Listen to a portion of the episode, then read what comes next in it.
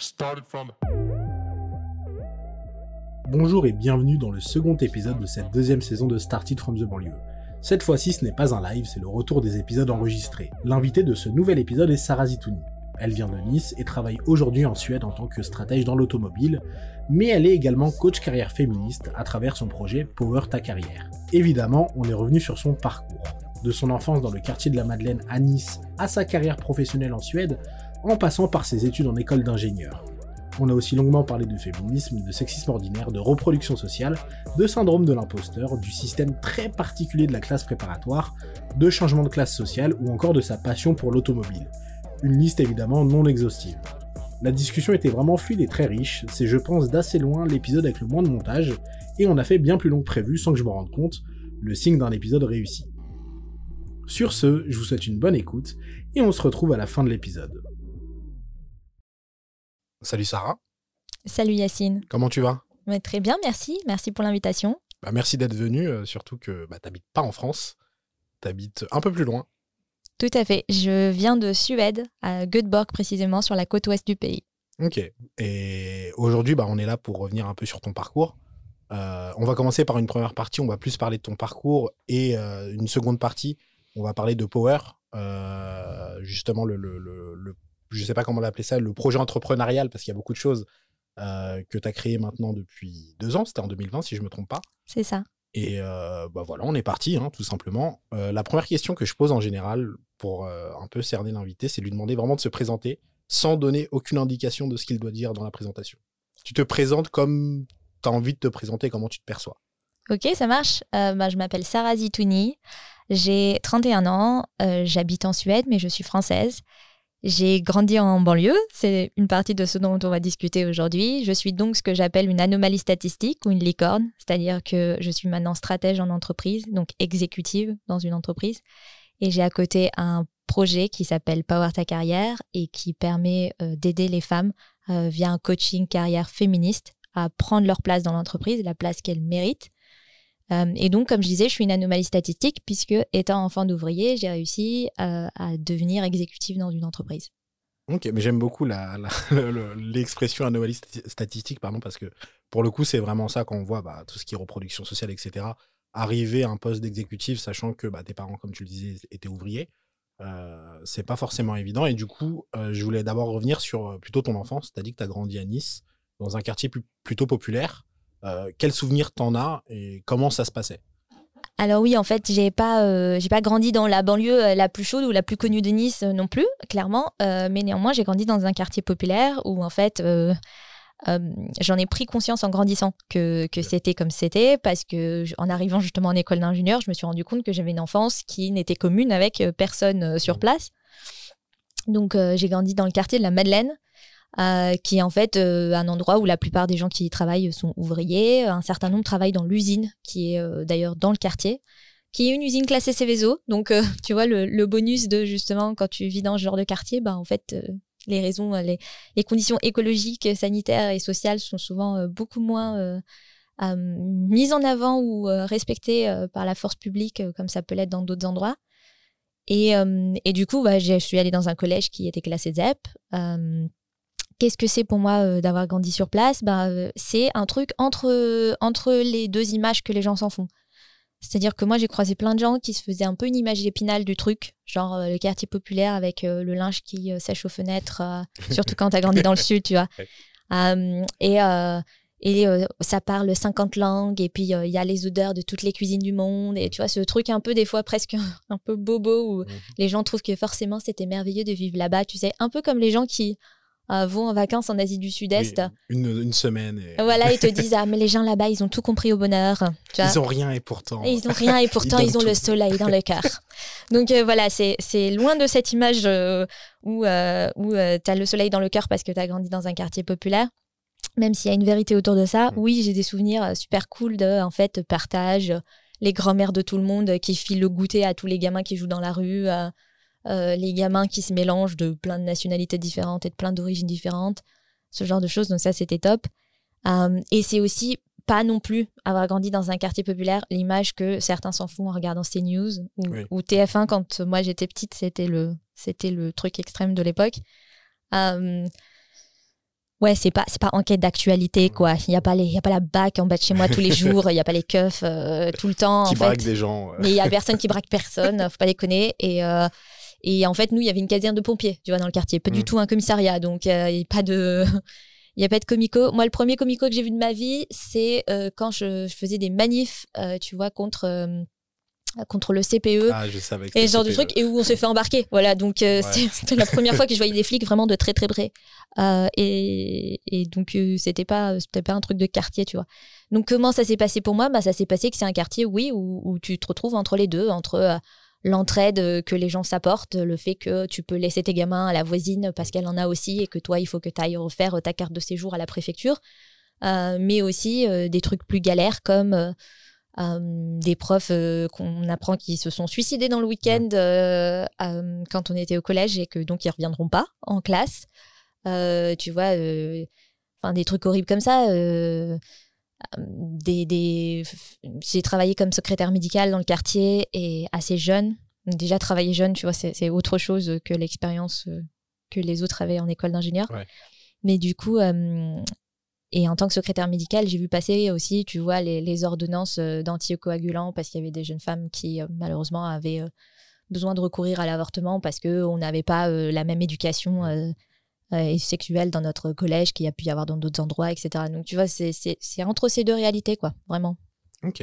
Et, mais justement, t'en parlais aussi, et je le, je demande un peu à, à chacun de, mes invités. euh, qu'est-ce que, est-ce qu'il y a des choses que tu as, que as pu assimiler, apprendre, entre guillemets, que ce soit en soft, en soft skills, pardon, euh, dans un quartier qui aujourd'hui te servent dans, dans ta vie professionnelle?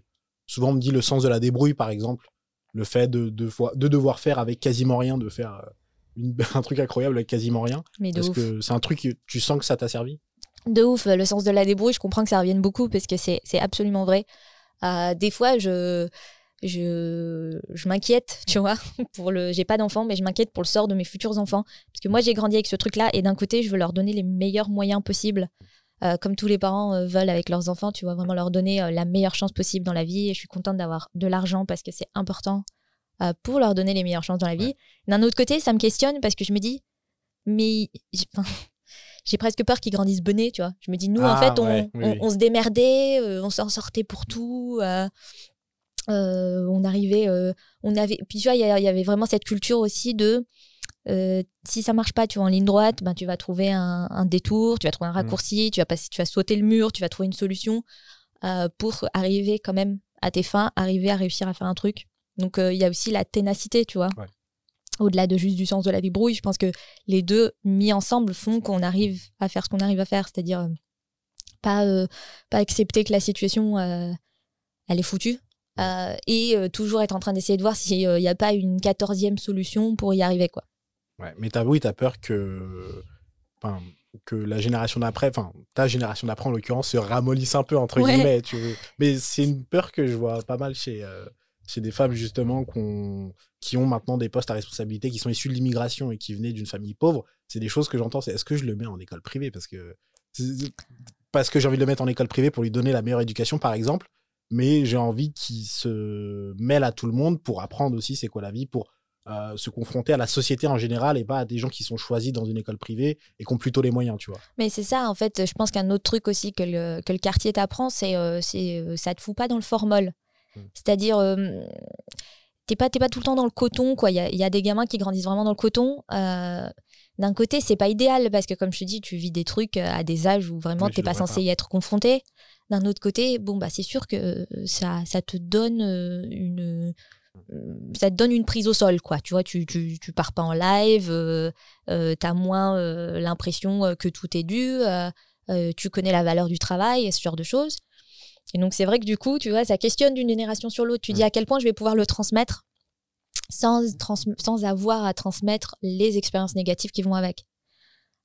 Mais oui, je pense que ceux qui sortent du quartier obtiennent aussi cette dimension de la valeur des choses et de la valeur du travail. On en parlait encore avec une amie récemment qui m'expliquait que bon, elle avait, en fait, elle était manager et elle avait des galères avec certains employés, notamment des employés qui avaient, vraiment agissaient d'une manière où tout leur était dû, alors que elle essayait de faire preuve d'un management euh, très moderne et très bienveillant, avec cette idée que tu vois, ça allait être un management très horizontal, transparence des salaires, tout le monde savait ce qu'il gagnait, etc.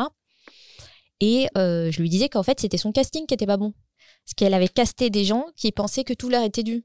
Et si elle avait casté des gens qui avaient une vraie valeur des choses, elle n'aurait pas ces difficultés. Ils auraient connu la valeur de ce management horizontal au lieu de penser que c'était une faiblesse de sa part. Ok, ouais. Ouais, même dans la, oui, même en tant que manager, euh, oui, tu peux te retrouver face à. Ma sœur en parlait aussi de, ma petite sœur m'en parlait de, de personnes euh, dans, dans, son entreprise qui avaient, euh, c'est très bête, mais tu vois, des petits détails comme, pas forcément au niveau du dû, mais au niveau de, du gaspillage. Truc très bête. Ouais. C'est quelqu'un qui mangeait un truc, elle l'aimait pas, elle a même pas fini la moitié, et son premier réflexe c'était de le jeter. Mm. Tu vois, hérésie pour ma petite sœur, on ne jette pas, et pour tous les gens qui n'ont pas eu, enfin, on a toujours eu ce qu'on voulait comme, comme repas et tout, mais c'était pas non plus l'opulence, donc tu jettes pas les choses, tu recycles en quelque sorte, tu, en quelque sorte, pardon, tu donnes à quelqu'un d'autre. Et là, son premier réflexe, c'était vraiment de le jeter. Et j'ai vu ma petite sœur, en fait, elle avait rarement vu ça, ça l'a choquée. C'est pas juste, elle était étonnée, elle était choquée, elle m'en a parlé, elle était choquée. Ouais, là, la première fois euh, que tu vois des gens se plaindre euh, parce qu'en fait, ils vont en vacances dans telle station de ski Mm. euh, au lieu de telle autre et qu'en fait, ils aiment mieux l'autre, quoi, tu te dis que c'est quand même pas le même monde, quoi. Euh, je sais que moi, par exemple, maintenant, ça m'arrive de faire des phrases comme ça. Et euh, la running joke avec mes amis, c'est que dès que je fais une phrase complètement débile de ce type-là, je dis euh, hashtag phrase de connasse. Tu vois. Ah. C'est-à-dire, en gros, euh, au moins, j'ai la décence de reconnaître ma distance et mon problème Ouais. de riche, tu vois. du genre, je te dis une connerie, mais comme j'ai voyagé un peu dans plein d'endroits du monde à cause de mon boulot quand j'étais commercial, euh, une fois, il y a une amie, elle a voulu me faire découvrir le bubble tea, tu vois. Mm. Et je lui dis, ah oui, non, mais c'est cool, euh, je veux bien aller en boire avec toi. Euh, oui, je connais, j'ai goûté à Hong Kong. Ah, et du coup, oui, je lui ai dit, euh, hashtag phrase de connasse, pardon. Je, je viens de te gâcher ton plaisir. C'est oui, on va aller goûter un bubble tea, y a pas de souci. Donc, tu vois, c'est le genre de truc. euh, Je vois très bien ce genre de c'est ça. Quand, plus, t'as- ouais. quand tu commences à avoir un spa préféré en ville, hashtag phrase de connasse. Voilà. Ah oui, pas, ah oui le, le spa préféré, ouais. C'est... On est sur d'autres problématiques. C'est ça. Et c'est bien d'en avoir conscience. Mm. C'est bien Oui. d'avoir de la distance par rapport à soi, de en même temps profiter de ton argent et en même temps se dire, ouais, bon, c'est pas tellement un problème, quoi. Mais tu as cette conscience parce qu'avant, tu n'avais pas ces problématiques. Les personnes qui les ont toujours eues ne se rendent même pas compte, euh, des fois, des, du, du, du- quand, elles parlent, quand elles font leur top 5 des spas préférés à Saint-Germain. Bon, je pense pas qu'il y en ait 5. Mais euh, quand elles font leur top 5, elles se rendent pas compte que bon, c'est pas les mêmes problématiques que, que nous, que d'autres. quoi. Absolument. Et, euh, et en fait, euh, ce truc d'avoir euh, d'avoir conscience de ça, de connaître l'importance de la chose et de, de replacer l'importance, je pense que c'est important et intéressant aussi en entreprise. C'est-à-dire que tu te retrouves à parler avec des gens des fois qui ouais, hiérarchisent pas les problèmes, quoi. Parce que pour eux, tout est au même niveau, tout est aussi grave, tout est aussi important, etc. Et moi, je sais que dans la vie d'entreprise, ça m'aide énormément et ça m'aide aussi des fois à me faire prendre conscience aux autres que non, là, on va essayer de traiter les trucs dans l'ordre, Mm. Euh, par importance et par gravité, et essayer de remettre ça un peu dans les clous, quoi. Oui, parce que sinon, ça devient vite enfin, dés- désorganisé. Le mieux, c'est de faire par importance et urgence aussi. C'est les deux, la, la petite matrice et de voir ce qu'on ça. traite en premier plutôt que de changer les gobelets de café. euh, c'est pas. C'est ça. c'est pas l'urgence. quoi. Mais euh, ok, ok. Et je voulais parler aussi de ta, de ta scolarité. Tu me disais que tu étais en ZEP, Ouais. euh, collège-lycée. Non, après, collège, ouais. collège, pardon. Collège, est-ce que tu peux nous en parler? Collège-lycée, euh, ce que t'as fait Ouais, en ouais, ouais, parce qu'en fait, euh, au collège, euh, donc du coup, euh, moi j'ai sauté une classe parce qu'en fait, je suis HPI. Ok. euh, et j'ai lu hier une étude intéressante comme quoi les HPI étaient surreprésentés dans les classes aisées. Et en fait, ce que l'étude avait l'air de dire, c'est que c'est pas que les HPI sont surreprésentés dans les classes aisées, c'est que les classes aisées font tester Ouais. leurs enfants. Euh, et qu'en fait, quand tu es dans une classe aisée, plus rapidement, en gros, si le gamin montre un petit peu de, de facilité, on, on dit mais il faut le faire tester cet On va, enfant. on va voir un psy, oui. euh. Voilà. Et euh, donc du coup, euh, moi en fait, ça s'est fait que comme je, je m'emmerdais dans le fond de la classe tout le temps et que euh, je dormais à moitié en classe, bon bah au bout d'un moment les profs ont commencé à se poser des questions. Surtout que par ailleurs j'avais des bonnes notes. Donc du coup ils ont proposé à mes parents de me faire tester. C'est comme ça que ça s'est révélé que j'étais HPI et donc euh, du coup ils m'ont proposé de passer de la sixième à la quatrième donc j'ai fait que trois ans de collège. Et euh, et ensuite donc j'étais en collège de ZEP. euh, donc voilà, ça s'est ça s'est pas trop mal passé, hein, rien de particulier, juste comme je te dis, bah les classes nombreuses. si si t'as fini ce que t'as à faire, bah tu vois le, le prof peut pas se donner et te Mm. donner des trucs qui ont plus à faire, peut pas essayer, tu vois de. J'ai rencontré, ouais, j'ai rencontré plus tard des HPI de d'autres euh, d'autres milieux et qui étaient allés dans notre classe et en fait on leur filait des trucs en plus à faire. Donc tu vois c'est différent la façon de traiter parce que c'est les ressources qui sont simplement différentes. donc j'ai fait ça. Et ensuite, je suis allée au lycée, hum, donc pas mon lycée de secteur, parce que moi, je voulais absolument devenir ingénieur. En méca. Très important. Je voulais absolument devenir motoriste en fait. Je voulais absolument faire des moteurs thermiques. Donc, pour ceux qui se posent la question, mon métier a déjà quasi disparu, hein, puisque les moteurs thermiques, c'est bientôt la fin. c'est bizarre à dire quand on est jeune, mais voilà. Mais en tout cas, euh, j'ai l'équivalent du métier d'allumeur de lanterne, euh, mais, mais dans les motards maintenant. c'est pas pareil. Et donc, du coup, euh, je suis allée dans ce lycée qui, en fait, est un lycée qui était orienté technique, générale, professionnel, mais justement sur les domaines de la mécanique. Donc, pas, pas un lycée de secteur. du coup, c'était un peu loin. J'en avais pour 45 minutes, si tout se passait bien, de bus pour y arriver le matin. Et pareil le soir. mais du coup, c'était top parce que j'ai pu intégrer une filière sciences de l'ingénieur directement au lycée. Et c'était vraiment génial parce que j'ai appris en fait, euh, c'était vraiment génial. Euh, la matière, les matières me passionnaient quoi. Donc c'était pas mal de maths, de physique et euh, surtout une journée entière de sciences de l'ingénieur. Donc ça, en spécialité S, spécialité sciences de l'ingénieur. Ouais, ouais, ouais. Dès la seconde et du coup j'ai aussi même pu faire de l'usinage en seconde et en fait de, de ouais de de l'usinage industriel et, toutes sortes de, de, fabrication de pièces. Et ça, c'était hyper cool parce qu'en fait, je voulais continuer, tu vois, avoir cette dimension concrète, euh, pas faire des trous carrés, pas dessiner des trous carrés comme ingénieur. Donc, j'ai aussi pris cette option pour ça. Après, c'est là où le fait d'être une femme commence à bloquer, tu vois. Mm. Euh, parce que du coup, quand j'ai fait cette option, demandé cette option euh, au collège, j'ai reçu un avis défavorable. Alors qu'en vrai, tu avais les notes pour quoi alors qu'en fait, j'étais euh, une des meilleures élèves du collège. Donc, euh, un avis défavorable à quoi que ce soit, c'était hyper bizarre. Oui, tu avais des bonnes notes partout. C'est pas comme si en maths et en. Enfin, les matières qui pourraient compter dans le domaine, tu étais moins bonne. Non, non, ça allait. C'est ça. Donc, la question, c'est pourquoi? Hmm. Et donc, en fait, ma mère est allée voir la conseillère d'orientation. Et la réponse, c'est qu'aucune fille n'avait jamais demandé le programme. Et même la réponse derrière la réponse, c'était que comme j'avais demandé en plus l'option d'usinage, ben, ça craignait à mort. On me mm. demandait si j'avais vraiment bien compris ce que je voulais parce que aucune fille n'allait en usinage. Et donc, euh, ils avaient peur, en fait, que, euh, genre, limite, je me fasse violer sur, les... sur le plateau industriel. En gros, c'était ça entre les lignes. Ce qui est hyper euh, inquiétant parce que quel genre d'image ils ont des ados de 15 ans. Comment ils pensent que ça s'organise ces trucs d'usinage? C'est pas une cave c'est un plateau industriel à plat. Mais je vois en plus. Euh, à la con dans un lycée tu mm. vois enfin on est sous un encadrement et tout. C'est genre je comprends pas ce qui s'est passé dans leur tête à ce moment là quoi. Surtout le premier euh, le premier argument de euh, on, on, entend ta réponse mais je crois que tu as mal compris la question. Il est incroyable en termes de sexisme ordinaire, en vrai, on est très haut. C'est, non, t'as pas compris la question. C'est ça, non, mais ISP, tu dois pas savoir ce que c'est.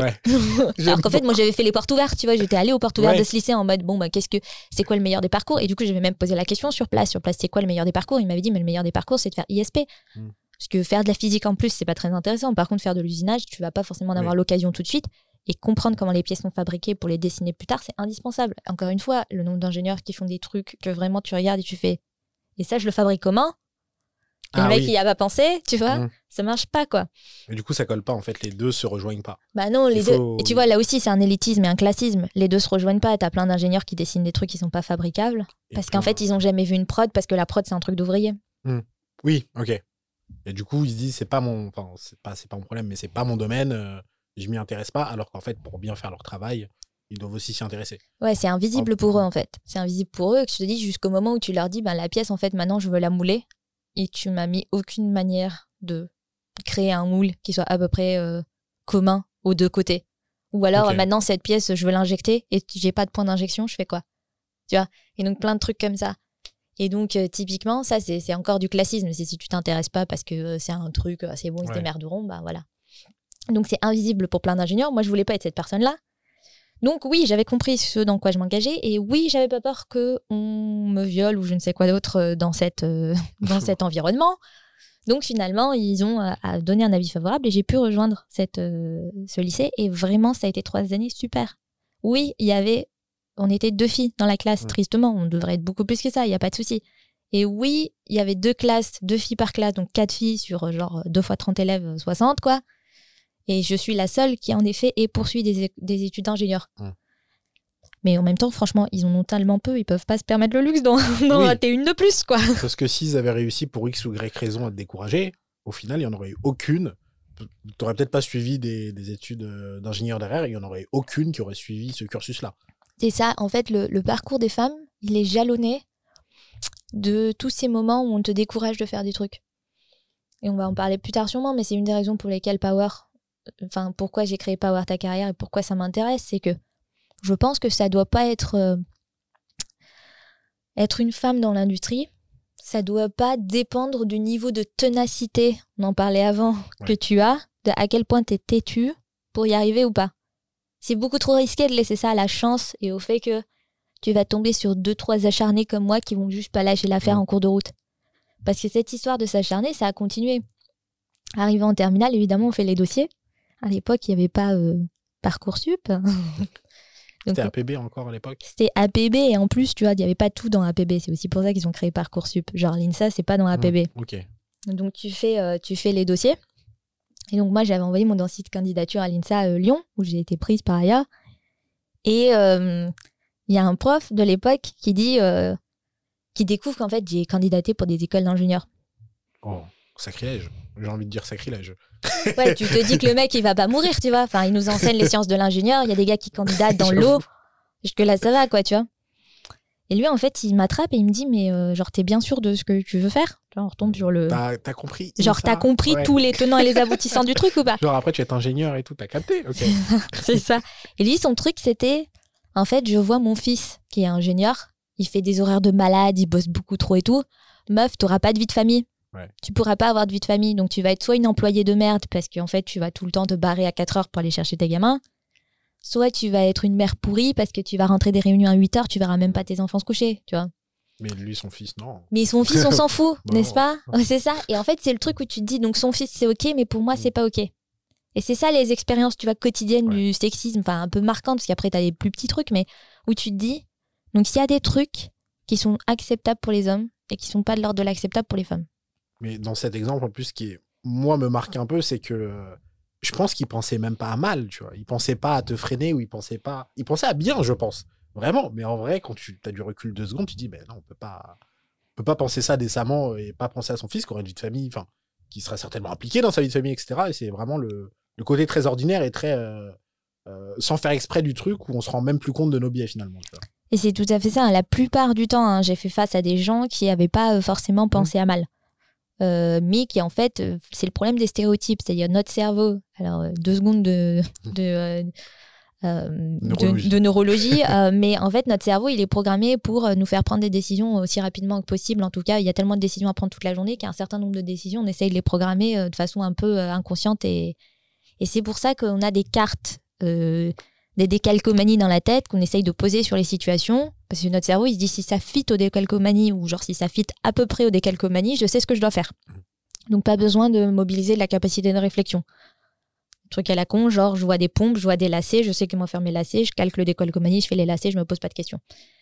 Et en fait, euh, les stéréotypes de genre, malheureusement, ça fait partie du deck de décalcomanie. Donc, c'est-à-dire, c'est le truc où, en fait, c'est le deck de transparent, comme ça, où moi, le, le prof, il a regardé, il a vu jeune fille, 16 ans, blam, il a mis son, tu vois, son, son, transparent, son calque par-dessus, et il s'est dit, ouais, non, mais en fait, le calque, il matche pas avec ingénieur. Donc, donc, j'ai un problème. Donc, il faut que je traite le problème, tu vois. Alors qu'en fait, un, on lui a pas demandé son avis. Donc, c'est toujours la même chose aussi dans le sexisme. C'est, c'est des gens qui interviennent à des moments où, en fait, personne t'a demandé d'intervenir. Donc, j'avais pas besoin d'être sauvée de ma décision pourrie. Et, euh, et Dezio, bah, son commentaire est pourri. Mm. Et donc, on retombe sur. euh, ça devient une chance, tu vois, d'avoir survécu à Ah, ces- tout ça, ouais. ou en tout cas, ça devient un saut d'obstacle, la course.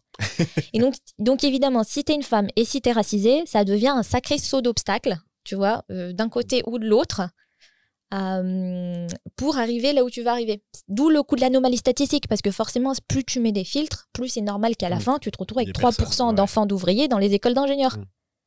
A C'est tous les filtres en amont qui t'ont mis dedans, en fait. le plafond, on en parlait euh, dans le dernier podcast avec Naïd, mais tous les filtres, bah, qu'ils soient financiers, le, plafond de verre que tu as au début, le fait que tu crois même pas en toi, t'en parlais ça aussi, euh, de, de- je t'ai entendu en parler dans les podcasts de vraiment, bah, le, le- le- notamment pour les femmes, des fois on, on se projette pas dans des choses qui sont pourtant atteignables. Ouais. qui sont possiblement atteignables, possiblement, pardon, atteignables si on s'y projette, en fait. Si on se dit qu'on peut le faire, on va peut-être pas y arriver, mais on va peut-être y arriver. Si on se dit qu'on peut pas le faire, on n'y arrivera jamais. Alors ouais, tu as plusieurs niveaux de filtres. Tu as le premier qui est ce que tu ne sais pas que tu ne sais pas. Mm. C'est-à-dire, par exemple, il est tout à fait possible de faire des études euh, brillantes dans un quartier et de jamais apprendre l'existence d'écoles comme Sciences Po, euh, comme Centrale, comme les mines, ou de ne pas connaître le parcours euh, d'intégration de ces écoles. Donc ça, c'est ce que tu ne sais pas que tu ne sais pas. C'est-à-dire, c'est c'est carrément, c'est complètement dans le brouillard de guerre. Mm. Donc, tu peux même pas en avoir envie Parce que tu sais même pas que ça existe. parce que c'est même pas dans ton référentiel. La classe prépa, c'était. Enfin, je sais que pour moi, ça a été ça. Je ne savais pas ce que c'était une classe prépa. mais plein de gens en fait. Ouais. C'est-à-dire qu'on se rend compte quand on étudie justement sociologiquement ça, que en fait, tu as plein d'endroits avec des élèves brillants, mais ils savent même pas, les- ils connaissent même pas l'existence des classes prépa ou ils n'ont pas une idée très précise de ce que Mm. c'est. Donc comment tu veux vouloir quelque chose qui n'est même pas dans ton horizon? Donc déjà, tu as ce problème-là. Ensuite, si comme moi, en fait, tu veux quelque chose et tu as vaguement conscience de comment l'atteindre, il y aurait sûrement eu d'autres parcours pour moi que j'aurais pu choisir, mais dont j'avais pas la, co- la connaissance au début, donc filtre Oui. numéro un. Mais quand tu as une idée précise, qui est ce que j'avais là, bah, tu te confrontes au filtre numéro 2 qui est tu est-ce que tu as le droit de demander ça? C'est-à-dire, est-ce que tu es légitime à faire ce parcours? Moi, mon syndrome de, de l'imposteur, heureusement, il est venu frapper à la porte essentiellement après. C'est-à-dire, une fois que j'ai fait, je suis un peu kamikaze comme ça, c'est-à-dire, une fois que j'ai fait tout le parcours, j'ai fait les dossiers, j'ai été acceptée et tout, c'est là où j'ai pris le truc dans la tronche en me disant Ah oui, au fait, je me suis jamais posé la question, mais est-ce que j'ai vraiment ma place à cet endroit-là? Ouais. Et donc, c'est là où tu vois, tu te poses la question de est-ce que tu as ta place? Malheureusement, il y en a qui se la posent avant, hein, qui sont pas des kamikazes, et donc, du coup, qui vont pas au bout. Et alors après, tu as le troisième filtre qui est est-ce que les autres vont te laisser faire? C'est-à-dire, même quand toi, tu décides que tu es légitime à ça, tu vas forcément rencontrer des résistances de gens qui, eux, pensent que tu pas ta place ici. Mm. C'est ce que raconte genre Nesrine Slaoui dans son livre Illégitime, où elle explique qu'elle débarque à Sciences Po. Elle, elle vient d'un quartier populaire à Apt, euh, du côté d'Avignon, quoi. Et elle explique qu'elle arrive à Sciences Po et que le premier jour, il y a un mec, il se pointe, il la regarde droit dans les yeux, il lui dit Toi, t'as pris la place de ma sœur. Ah oui, mais j'ai vu cette- cette anecdote euh, horrible. Horrible? Mais oui, parce que forcément, toi, en fait, t'es là et c'est pas ta place. Et pas ma sœur, elle est riche et elle aurait dû avoir sa place. Et comme elle n'a pas été admise, c'est forcément toi qui as pris sa place. Et pas un autre, enfin pas un autre par ailleurs qui est pas du tout issu des quartiers, parce que ça aurait pu être. enfin, Non, au parce que final, l'autre, tout le il est... monde lui a pris sa place. Tu vois. Non, mais l'autre, il est légitime. Ouais. Mais pas toi. Ah, ce, ce, ce genre de pensée me ah, glace le sang. Mais euh, je, je voulais revenir avec toi sur un truc, c'est que tu disais que tu as toujours voulu être motoriste. Euh, ce que tu fais actuellement, ce que tu as fait et ce que tu fais actuellement. euh, pourquoi Comment Parce que je t'avoue que c'est un métier qui est. Moi, je ne connaissais pas ce métier, par exemple. Je suis pas passionné d'automobile, euh, particulièrement, mais comment t'es venu l'idée Quand et comment t'es venu l'idée d'être motoriste? Mais moi, en fait, mon père, il bricolait la voiture tous les dimanches, comme les darons de plein de gens, j'imagine. Et donc, du coup, je me suis euh, retrouvée. En fait, il me montrait les pièces, tu vois, depuis toute petite. Genre, euh, ça, c'est ça. Et puis, euh, tu vois, là, c'est l'alternateur. Et puis, il faut c'est comme ça qu'on fait les niveaux d'huile. Et moi, je me suis pris de passion pour le truc. Euh, moi, ça me paraît presque bizarre que les gens se prennent pas de passion pour le truc, tellement c'est euh, inhérent à ma personnalité. Si je me dis, bah attends, t'as un machin, ça fait des explosions, ça fait avancer une voiture, Ouais. comment ça vous fascine pas tous, quoi? Donc, euh, ouais, mais ça, c'est les nerds, tu vois. C'est les autres qui ont tort, j'ai raison. Ouais, mais c'est ça. Mais je crois que c'est les nords de l'automobile. On Ouais. est tous fascinés par notre truc. Mais du coup, moi, je suis fascinée par, j'étais fascinée par ça. Et donc, moi, moi, je voulais juste travailler autour de ce truc-là. Mais quand tu combines ça avec le fait que ma mère croyait dur comme fer que faire des études et travailler dur à l'école, ça allait nous donner un- une chance, Mm. tu vois, de s'en sortir mieux que eux dans la vie et de, de mieux gagner notre vie. Et que mon père, lui, il voulait juste qu'on travaille à côté d'un radiateur parce que lui, en fait, il était ouvrier. euh, Il bossait à l'extérieur en plein air, donc en été il fait chaud, en hiver il fait froid, et pendant le ramadan il a soif. Ouais. Euh, donc si tu veux, t'as- t'as- tu combines ce truc-là, et en fait, au lieu de- d'être mécanicienne euh, dans un garage, quoi, je me suis retrouvée motoriste. Tu vois, ça, ça décale le truc, en fait, au lieu de, de, de réparer ou de fabriquer les moteurs, bah, je me suis retrouvée à les dessiner. Parce que ça aurait pu être n'importe quoi d'autre. D'ailleurs, dans l'automobile, euh, je pensais même euh, travailler dans une concession, ça peut être beaucoup de choses. Ouais, voilà. Ouais, ouais, c'est ça. Et c'est-à-dire que j'aurais pu me. Alors, moi, c'était vraiment le moteur qui m'intéressait Mm. plus que toute la voiture. Mais tu vois, j'aurais pu me retrouver sur une chaîne de prod à, à fabriquer les moteurs. Mais euh, j'étais douée à l'école et j'avais des parents qui pensaient que l'école c'était hyper important. Et du coup, tu vois, ça te mène à aller dessiner les moteurs. Ce qui est aussi, par ailleurs, honnêtement plus exaltant parce que tu as plus la main sur ce que tu fais et euh, c'est plus changeant au quotidien, quoi.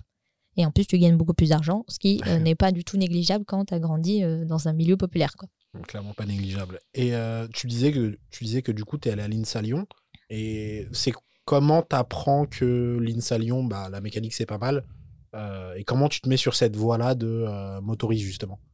Alors moi, en fait, euh, du coup, je, je, dès le collège, quoi, je décide que je vais devenir ingénieur euh, en mécanique, donc euh, pour dessiner des moteurs. Et donc, du coup, bon, tu vois, je prépare les étapes parce que ce que tu peux pas faire financièrement, bah, tu, tu essayes de, de, jouer. On disait tout à l'heure la débrouille, tu essayes de jouer tes cartes au mieux. Donc, en l'occurrence, moi, mes cartes, c'est c'est d'être intelligente. Donc, j'essaye de voir comment je peux emmagasiner un maximum de connaissances et en quoi je peux essayer de rattraper des trucs comme ça. Donc, du coup, c'est pour ça que je fais sciences de l'ingénieur au lycée, en me disant au moins j'arriverai armée.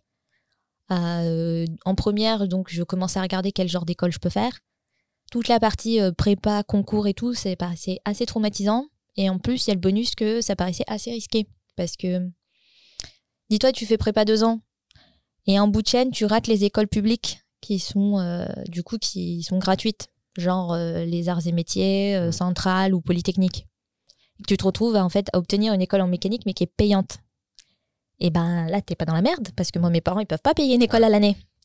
Donc, du coup, tu vois, un des choix stratégiques, c'était de se dire, ben, en fait, l'INSA Lyon, c'est hyper compétent en mécanique. Et par ailleurs, c'est une école que je peux intégrer tout de suite, avec du coup un minimum de risque, dans le sens que, ok, ils virent des gens chaque année, mais si j'y vais au courage, justement, et à la compétence, je dois pouvoir rester et faire ma place, quoi, faire mon trou.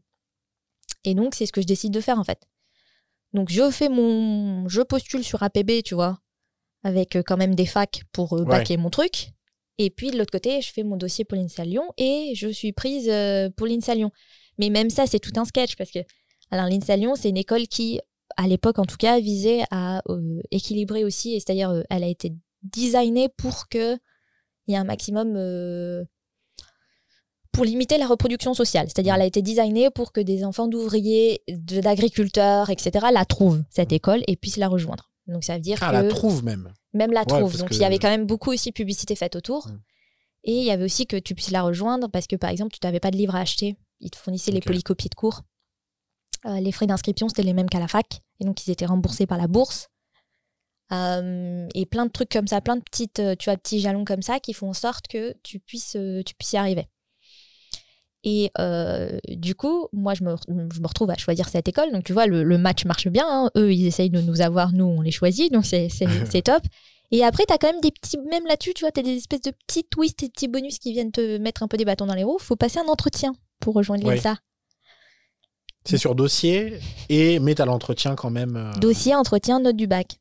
Donc, il faut passer un entretien. Donc, moi, il a fallu que j'aille dans des boutiques chercher un tailleur. C'était sur la, obligatoire. Le grand classique du, le famoso classique du tailleur que plein de gens qui nous écoutent euh, ou du costume hein, pour les hommes ont eu, tu vois le. Alors, il faut, faut sortir, faut casser la tirelire. Donc les parents, tu vois, qui se disent bah ok, euh, mes parents, ils ont toujours, ils sont toujours mm. assurés qu'on ait tout ce dont on a besoin, notamment pour l'école. Donc moi j'ai eu les dernières euh, calculatrices, les trucs comme ça. Mes parents ils étaient en mode rien à foutre le prix, on payera mm. quoi c'est un investissement, tu vois, finalement, dans ton avenir, quoi. C'est ça, indispensable. L'école, c'est important. Tu as mm. besoin d'un livre, on l'achète. T'as besoin, tu vois, ma mère, elle était même maquée avec le, le libraire, en mode, euh, bon, mes enfants, ils vont passer à un moment donné ou un autre avec la liste des livres qu'il faut acheter mm. euh, pour l'école. Et le libraire lui dit, ok, pas, aucun problème, madame, j'ai je, confiance en vous. Quand ils passent, je leur file les livres et, vous passez payer quand vous pouvez, quoi. Mm. C'est ça l'avantage du libraire de quartier aussi. c'est vrai. Donc, euh, cœur sur tous les libraires de quartier. Plutôt que d'aller à la Fnac ou là. que là où t'étais mort, tu vois. Tu peux pas faire ça. Donc, tu vois, des trucs comme ça, quoi. Et euh, donc, on va acheter le tailleur, évidemment. C'était pareil. Et puis, les billets de train aussi. Oui. S'il fallait faire Nice-Lyon pour aller pour la journée, pour aller à l'entretien. C'est vrai que c'est Nice-Lyon. J'avais oublié que t'étais à Nice. Oui, donc c'est Nice-Lyon et donc c'est ben un peu loin, quoi. C'est un, peu, loin. C'est un peu loin. Et les entretiens, ils sont en semaine. Donc, il mm. faut que ta mère, elle pose un jour de congé à l'usine pour t'emmener, tu vois. C'est tous les trucs auxquels eux, ils n'ont pas pensé, mais toi, tu sens que c'est des points de blocage. Alors que ton, t'as, un parent qui est cadre, il peut ne pas venir poser une demi-journée, entre une journée entre guillemets. Ouais, ou alors après, c'est moins compliqué. Ou alors il pose une journée, mais on s'en fout. Ils ont, ils ont cinq semaines de congés payés, personne les embête et tout. Là, quand tu es à l'usine, tu sais, quand tu veux poser une journée, tu as intérêt à prévenir trois semaines avant et tout, sinon le contremaître, il pète un câble. Pour peu que en 2-8 ou en 3-8 en plus, ça désorganise tout. C'est ça. Donc, euh, ouais, ouais. Donc il faut pas que tu, tu, tu peux pas improviser le truc la veille, quoi. Donc, donc tu vois, as tous ces trucs Même là-dedans, tu as des espèces de petites lignes euh, qui parcourent. Euh. C'est vrai, je l'avais pas analysé comme ça. Toute cette... J'ai fait la partie entretien d'école de commerce, mais je l'avais pas du tout analysé comme ça. Mais oui, c'est vrai que ça reste un, un, obstacle très financier pour moi notamment.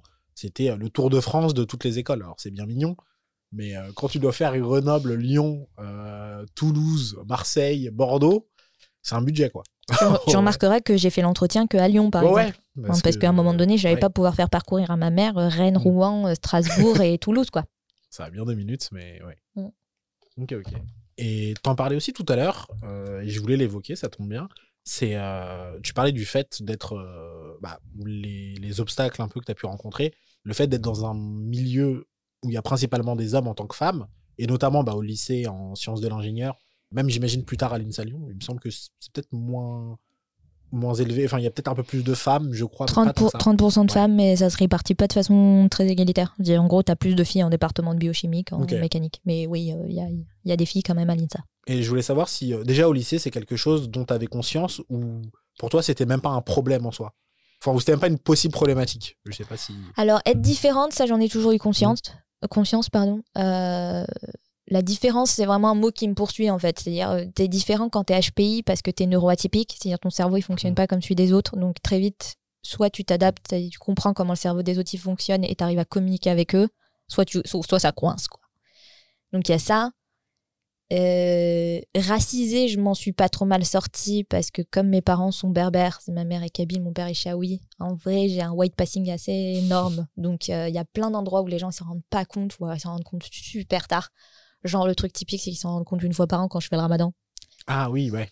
voilà, donc c'est le moment où il y a quelqu'un, il y a toujours un quelqu'un qui tombe un peu de sa chaise en mode mais. On, t'a déjà fait le coup de mais t'es converti du coup? Ou pas du tout? Ah non, pas à ce point-là. on m'a pas fait le coup du t'es converti.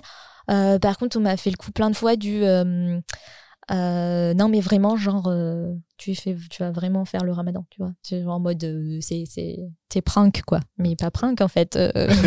tu prank en, en, faisant un faux ramadan. C'est ça. donc, donc, ça, ouais, t'as ça. mais après, femme, ouais, carrément, c'est une différence partout, partout. Et c'est surtout, alors encore pire dans le milieu professionnel, parce que au lycée, on est jeune et con, donc mm. tout passe. Euh, en école d'ingénieur, ça va, on est 30%, donc euh, tu as conscience que on n'est pas nombreuses, mais... Euh, on est 30% quand même. On est 30% quand même, donc tu es une minorité. Mmh. Donc c'est déjà moins problématique. et après, c'est moi qui m'acharne aussi à faire des choix, tu vois. Sur, au fur et à mesure, c'est pareil, tu as toujours des choix où d'un coup, ça, ça redivise à nouveau. Donc, par exemple, en mécanique, tu as ceux qui suivent biomécanique. Donc, ils font les prothèses de genoux, de hanches, euh, les euh, stunts qui ouvrent une artère cardiaque ou ce genre de trucs. Et donc, là-dedans, bah, tu as plus de filles qui se dirigent que d'hommes, tu vois. Donc, en fait, en bioméca, tu peux retrouver un genre de 50-50, alors que moi, je choisis de faire moteur thermique, tu vois. Mm. Donc là, tu es apte, tu as repaumé des copines en route, tu vois. et donc, au fur et à mesure que je fais des choix qui me font paumer des copines en route, euh, un des derniers en date dans ma carrière avant le job actuel, c'est que j'étais dans l'industrie du maritime. Donc, je travaillais sur les gros porte-conteneurs. Donc là, alors là, la bifurcation masculine par excellence. Mais en fait, au fur et à mesure, il n'y a plus de, plus de copines, il n'y a plus de filles autour de toi. Et là, oui, bien sûr, tu sens la différence. Tout, moi, pour moi, toutes les salles de réunion dans lesquelles je suis entrée dans ma vie ne contenaient jamais plus de deux femmes, quoi. Hmm. Donc, euh, oui, tu te, tu te sens un peu seule, quoi. es là. Euh, ah. En tout cas, tu sais que tu es la différence. C'est toi l'altérité. Et en plus, on va, forcément, on te, on te remarque et ça marche pour toutes les différences. Quand ça se voit et que tu es un peu le seul ou la seule, euh, tu es là, ah oui, donc ça vraiment. Enfin, je suis la personne la plus visible de ce groupe. Oui, c'est ça. Ouais, ouais, c'est, tu sais, toi l'altérité. Il n'y a mmh. aucun doute là-dessus. Tu vas pas tellement pouvoir le masquer. Euh, essayer. Il y a toujours la tentation de se dire, tu vas la jouer comme les boys, mais en fait, euh, ça a ses limites. C'est-à-dire la jouer euh, comme le mec Ben, tu sais, essayer de se fondre dans la masse euh, autant que possible, quoi. J'imagine que c'est la tentation de tous les gens qui ont eu l'air différents. Si mm. tu dis, j'essaye de me faire assimiler par le groupe, donc j'adopte les codes du groupe, euh, j'essaye de me fondre dans la masse. Bon, un, déjà, ça marche pas, parce que, comme tu dis, c'est un peu flagrant, donc tu ne te fondras jamais dans la masse. Et deuxièmement, ben, en fait, c'est terrible d'avoir à être quelqu'un d'autre que soi. Ouais. Donc, et puis, c'est pas tenable énergétiquement, quoi. Tu t'épuises à faire ça. Et en plus, bah, qu'est-ce qui fait évoluer la... Les mentalités. Les, mentalités, le monde et le contexte autour de nous. Bah, c'est souvent très largement d'être soi-même, quoi. Si à chaque fois qu'il y a un élément de diversité qui est dans un groupe, on se démerde pour le fondre dans le groupe, ouais, en fait, ça marche pas quoi. Tout le monde finit par être un groupe uni et du coup. Euh, c'est clair. Hein. Ou, ou, en tout cas l'air d'eux quoi. Oui, Comme je te dis, en plus, ça marche un peu moyennement. Mais oui, en fait, il y a toujours que des hommes dans les salles de réunion où je vais plus ou moins. Ok, et en plus, j'imagine, bah, toi, ça doit être peut-être moins ton cas, mais euh, ça va être souvent les plus hauts postes de responsabilité. Bah, de toute façon, on le voit dans la société, CAC 40, etc. Euh, là où tu vas dans la réunion, souvent ceux qui dirigent, ça va être les hommes aussi. Ouais, Pas tout, tout le à temps, fait. mais quand même. Euh. Si, si, mais tout à fait. dans les, là, là, du coup, moi, mon poste m'emmène à travailler directement avec le comité exécutif. Mm. Et dans notre comité exécutif actuel, il y a trois femmes sur 12. Donc, Ce qui, en plus, j'ai l'impression, ce qui est, pardon, plutôt un, j'ai l'impression, plutôt haut comparé à d'autres où il y en a zéro. Tu vois. Alors, ouais, déjà, c'est. à 3, tu te dis, ah ouais, pas mal. C'est ça, c'est le truc triste où tu te dis, eh, ça va. ouais. Eh, un quart bien ou bien?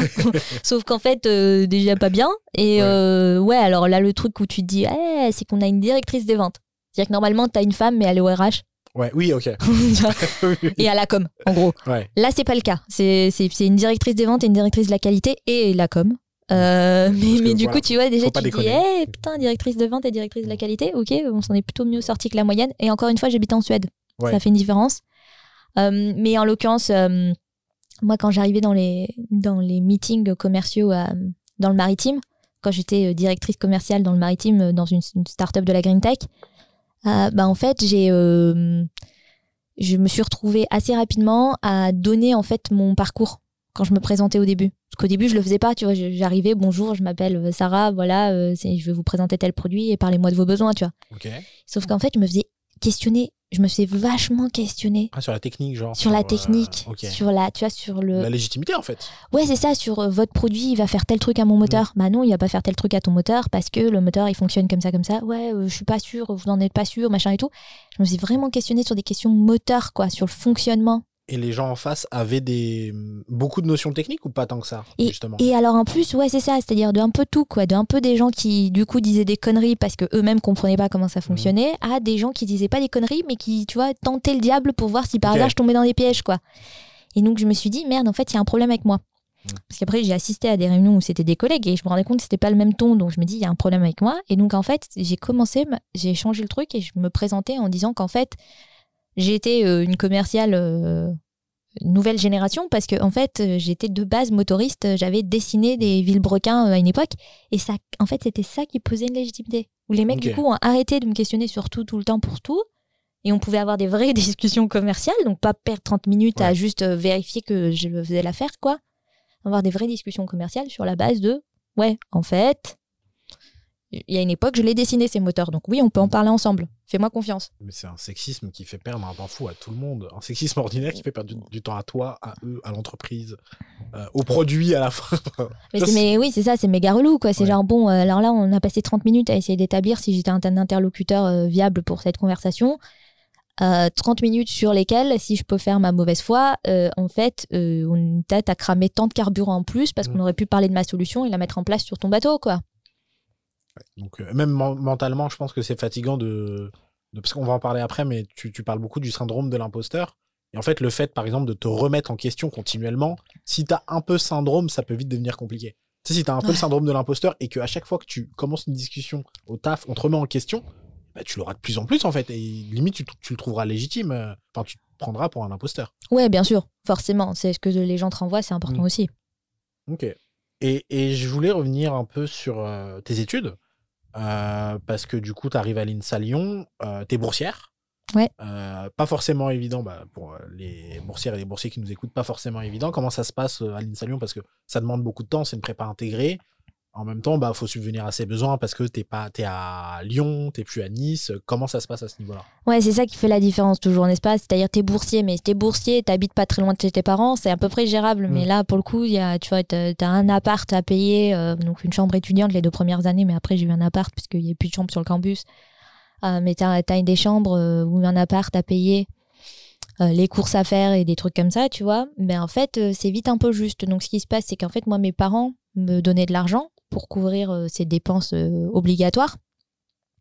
Mais euh, pour les, les à côté, quoi, les, les, les trucs sympas, les, je sors au ciné une fois de temps en temps, euh, j'achète un ticket de tram de plus pour aller, euh, parce que l'école est à Villeurbanne, donc pour aller à Lyon une fois de temps en temps. euh, je fais un peu du shopping pour acheter des fringues, des trucs comme ça, tu vois, du truc de gamine de 16-18 ans, quoi. Et ben, je bossais à côté.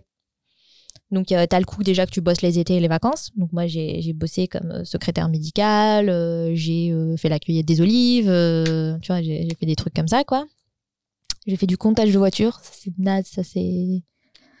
C'est-à-dire du comptage de voitures. Ben, en fait, euh, il y a des capteurs qui font ça, mais euh, ils sont potentiellement des fois plus chers et moins précis que de juste mettre un pingouin au milieu d'un carrefour qui, qui a une feuille Ah, et oui. qui compte, quoi. Ok, dans ce sens-là. Moi, je m'imaginais dans un immense parc automobile avec plein de voitures et te mettre à les compter. Non, non, t'es- en gros, tu essayes de savoir, euh, il y a des voitures, des vélos, ils passent dans quelle direction, ça permet de faire des statistiques pour savoir à quel point la route elle est utilisée. euh, Euh, je- Voilà. Je connaissais pas. Moi, c'est naze comme taf. le faites pas. Franchement, ça, ça fume le cerveau. C'est-à-dire, c'est pas, pas assez ennuyeux pour que tu puisses penser à autre chose, puisqu'il faut que tu sois un peu concentré, mais c'est suffisamment ennuyeux pour que tu re-questionnes toute ta vie. Bon, 30 fois. Et en plus, il te pleut dessus, potentiellement. Donc euh, voilà. Donc euh, globalement, ouais, j'ai fait des petits boulots comme ça. Euh, j'ai fait le classique, donner des cours particuliers. Euh, j'ai bossé pour Academia, Complétude, tout ça. Euh, au Black, euh, donc tu vois, tu, tu fais ces trucs-là. Et évidemment, comme tu dis, c'est challenge un peu. Parce que, en fait, toi, tu fais tes études et les, tu- les, enfin, les écoles d'ingénieurs, c'est pas prévu pour que tu aies du temps pour, euh, Ouais. pour faire des trucs à côté. Donc, euh, donc c'est challenge, mais ça me permet d'avoir des petits à côté un peu sympas et d'avoir aussi l'impression de moins peser sur mes parents parce que c'est aussi, tu vois, mentalement, tu as un genre de culpabilité là-dessus, Mm. quoi. Tu dis, ah, je pèse sur mes parents quand même. Euh, et en dernière année, en fast forward en cinquième année, je suis en train de faire ça et en même temps, je suis en train de faire mon master recherche. Et c'est et c'est beaucoup. Euh, et comme c'est beaucoup, euh, je commence à fatiguer et j'ai un prof qui le remarque et je discute avec lui et ce prof-là me dit euh, mais en fait bah, c'est pas possible, tu bosses à côté mais ça n'a pas de sens quoi. Euh, on va trouver quelque chose et en fait il me propose et je commence à bosser comme ingénieur d'études dans le labo de recherche. Ok. Euh, et du coup, en fait, ils me font faire euh, plein de petits trucs euh, que eux, ça les arrange que ce soit fait par quelqu'un d'autre et tout. Et moi, en fait, bah, c'est payé, c'est sur le campus et c'est intéressant parce que c'est dans ma ligne d'études. Ouais. Donc ça, c'est vraiment cool. Et derrière, en fait, j'ai continué à bosser pour un an comme ingénieur d'études après mes études. Mais euh, même quand on parle de, en général de- d'études élitistes, même une prépa classique, euh, en fait, tu ne peux pas travailler. C'est pour ça que c'est aussi peu ouvert au milieu populaire. C'est que quand tu fais un BTS, par exemple, tu as peut-être un peu plus de temps pour travailler à côté ou à la fac, comme je l'ai fait. Mais euh, quand j'ai l'année de prépa que j'ai faite, c'est impossible. Tu Ah, peux pas impossible. travailler à côté. Impossible. Impossible. Tu Moi, c'est une année où j'ai fait, euh, genre, comme je te dis, euh, deux, trois trucs à droite, à gauche et c'était une prépa intégrée. Ou, ouais. Mais c'est impossible, inenvisageable. Euh, tu, tu, tu peux pas parce que toutes tes ressources, elles sont tournées vers faire tes études et, et travailler à côté sur la masse de travail personnel qui est donnée. Donc c'est sûr que ça limite. Et tu as aussi cette dimension que c'est pas envisagé par les gens autour de toi. C'est pas, un- c'est pas un parcours qu'ils envisagent, que les gens se disent encore, mais de toute façon, euh, s'il y a un problème financier, il y a des bourses. Mais c'est pas, Ouais, je crois qu'ils-. Enfin, elles couvrent pas grand chose et je crois qu'ils n'ont pas vu les critères de la bourse quoi. Maintenant, faut être euh, pauvre de chez sa mère la pauvre euh, pour avoir une bourse quoi. Le plus haut échelon, maintenant, il me semble qu'il est autour de vraiment euh, les ressources familiales à 10 000, 11 000 euros l'année. Ouais, voilà, de- ouais. des- du coup, des deux parents, tu vois. Ouais, genre si jamais t'as réussi à survivre au seuil de pauvreté Ouais, et que par le plus c'est grand des plus- bonheurs tu fais des études, sachant que ça a largement écrémé avant comme on disait, ouais là peut-être on te file les sous qui potentiellement te permettent de à peu près faire des études. Et je voulais parler aussi avec toi de la Ah prépa, oui, du ju- coup. juste un truc. Maintenant, il y a un truc qui est un peu mieux, c'est qu'il y a des écoles. L'alternance est arrivée enfin dans le milieu de Mm. l'ingénierie. Moi, à mon époque, c'était pas le cas. Donc, ceux qui nous écoutent, hein, euh, mamie qui vous parle, euh, il y a 10 ans, euh, l'alternance et les écoles d'ingénieurs, c'était inenvisageable. Il n'y en avait pas du tout. Ça se faisait quasiment pas. Quasiment pas. Ok, je savais pas ça. Ça existait presque pas. Et à l'INSA Lyon, c'était offert que dans un seul département de spécialisation sur 12, par exemple. Alors qu'en plus, c'est un métier où ça peut quand même vachement servir. Quoi, Bah, parce du coup, c'est la preuve, que, la preuve que ça se fait maintenant. Ouais. Donc, c'était pas une mauvaise idée, c'est juste que c'était pas fait. Hmm, Ok. Et je voulais revenir avec toi sur la classe préparatoire, du coup. Euh, comment tu l'as vécu cette période? Parce que je, je connais des gens qui l'ont très bien vécu, qui ont adoré la classe prépa, qui se sont épanouis. À l'inverse, des gens qui n'ont pas apprécié parce que bah, c'est beaucoup pour quelqu'un qui a. Toi, en plus, tu avais 16 ou 17 ans à l'époque. Ouais. C'est beaucoup de pression, beaucoup de travail. Euh, comment tu l'as vécu, toi, à ce moment-là? C'est la cata. C'était horrible. Non, non, mais moi, j'ai vraiment tout fait euh, sur la place. J'ai perdu 5 kilos chaque année. Euh, donc, à 10% de mon poids. Et je les reprenais l'été hein, chez ma grand-mère qui tiens, me, me, me, repasser l'été. Genre, reprends une samoussa. C'est pour ça, les grand-mères qui donnent beaucoup de repas. C'est pour les gens en classe prépa. Mais sans deck. Mais vive les grand-mères pour ça. Hein, parce que, ouais, voilà. Donc ma grand-mère qui prenait un coup de panique en me voyant passer la porte, genre ah, qu'est-ce qu'ils ont fait ma petite fille? euh, donc, donc voilà, c'était hyper stressant. Et en fait, je trouve que la prépa c'est vicieux parce que ça, ça, le, t'as, t'as, différents angles de stress. Et à part quelques happy few, la plupart t'es au moins sensible à un angle. C'est-à-dire quand tu dis angle de stress. Alors euh, par exemple, moi tout le truc où genre tu te fais attaquer frontalement, ça me parle pas. C'est-à-dire que les profs qui te disent que t'es nul et que t'as eu ton bac dans une pochette surprise, j'en ai rien à foutre. Je le regarde et je fais Toi, t'as eu ton bac où, tu vois? Dans ma tête, je m'en fous en fait. Tu peux m'insulter, j'en ai rien à claquer. Je sais pourquoi je suis là. Je sais que je sais que c'était dur et que j'ai le droit d'être là. Donc, presque ce côté-là, ça me renforce en fait. Par contre, le côté, t'es devant une feuille, il y en a pour 4 heures et les questions, elles sont volontairement trop difficiles pour que tu puisses y répondre. Donc, ton seul objectif, c'est de survivre comme euh, Rose sur sa planche là dans Titanic moi, ça me donne juste envie de me noyer, en fait. Ça me met dans un état, parce que comme tu dis, c'est ça, ça révèle mon syndrome de l'imposteur, ça me met moi face à moi-même, et donc moi face à cette idée que personne ne me ressemble ici, il doit y avoir une raison pour ça, ça veut dire que je ne suis pas à ma place. Mais pourtant, comme tu le dis, tu en prépa, on sait que c'est volontairement trop difficile euh, pour les concours, et malgré tout, ça t'a renvoyé à ça. Même si tu en avais conscience, je pense que c'est, on te l'avait dit, euh, que c'était exprès trop difficile pour que quand tu arrives au concours, tu sois prête. Ouais, alors il y a ça, hein.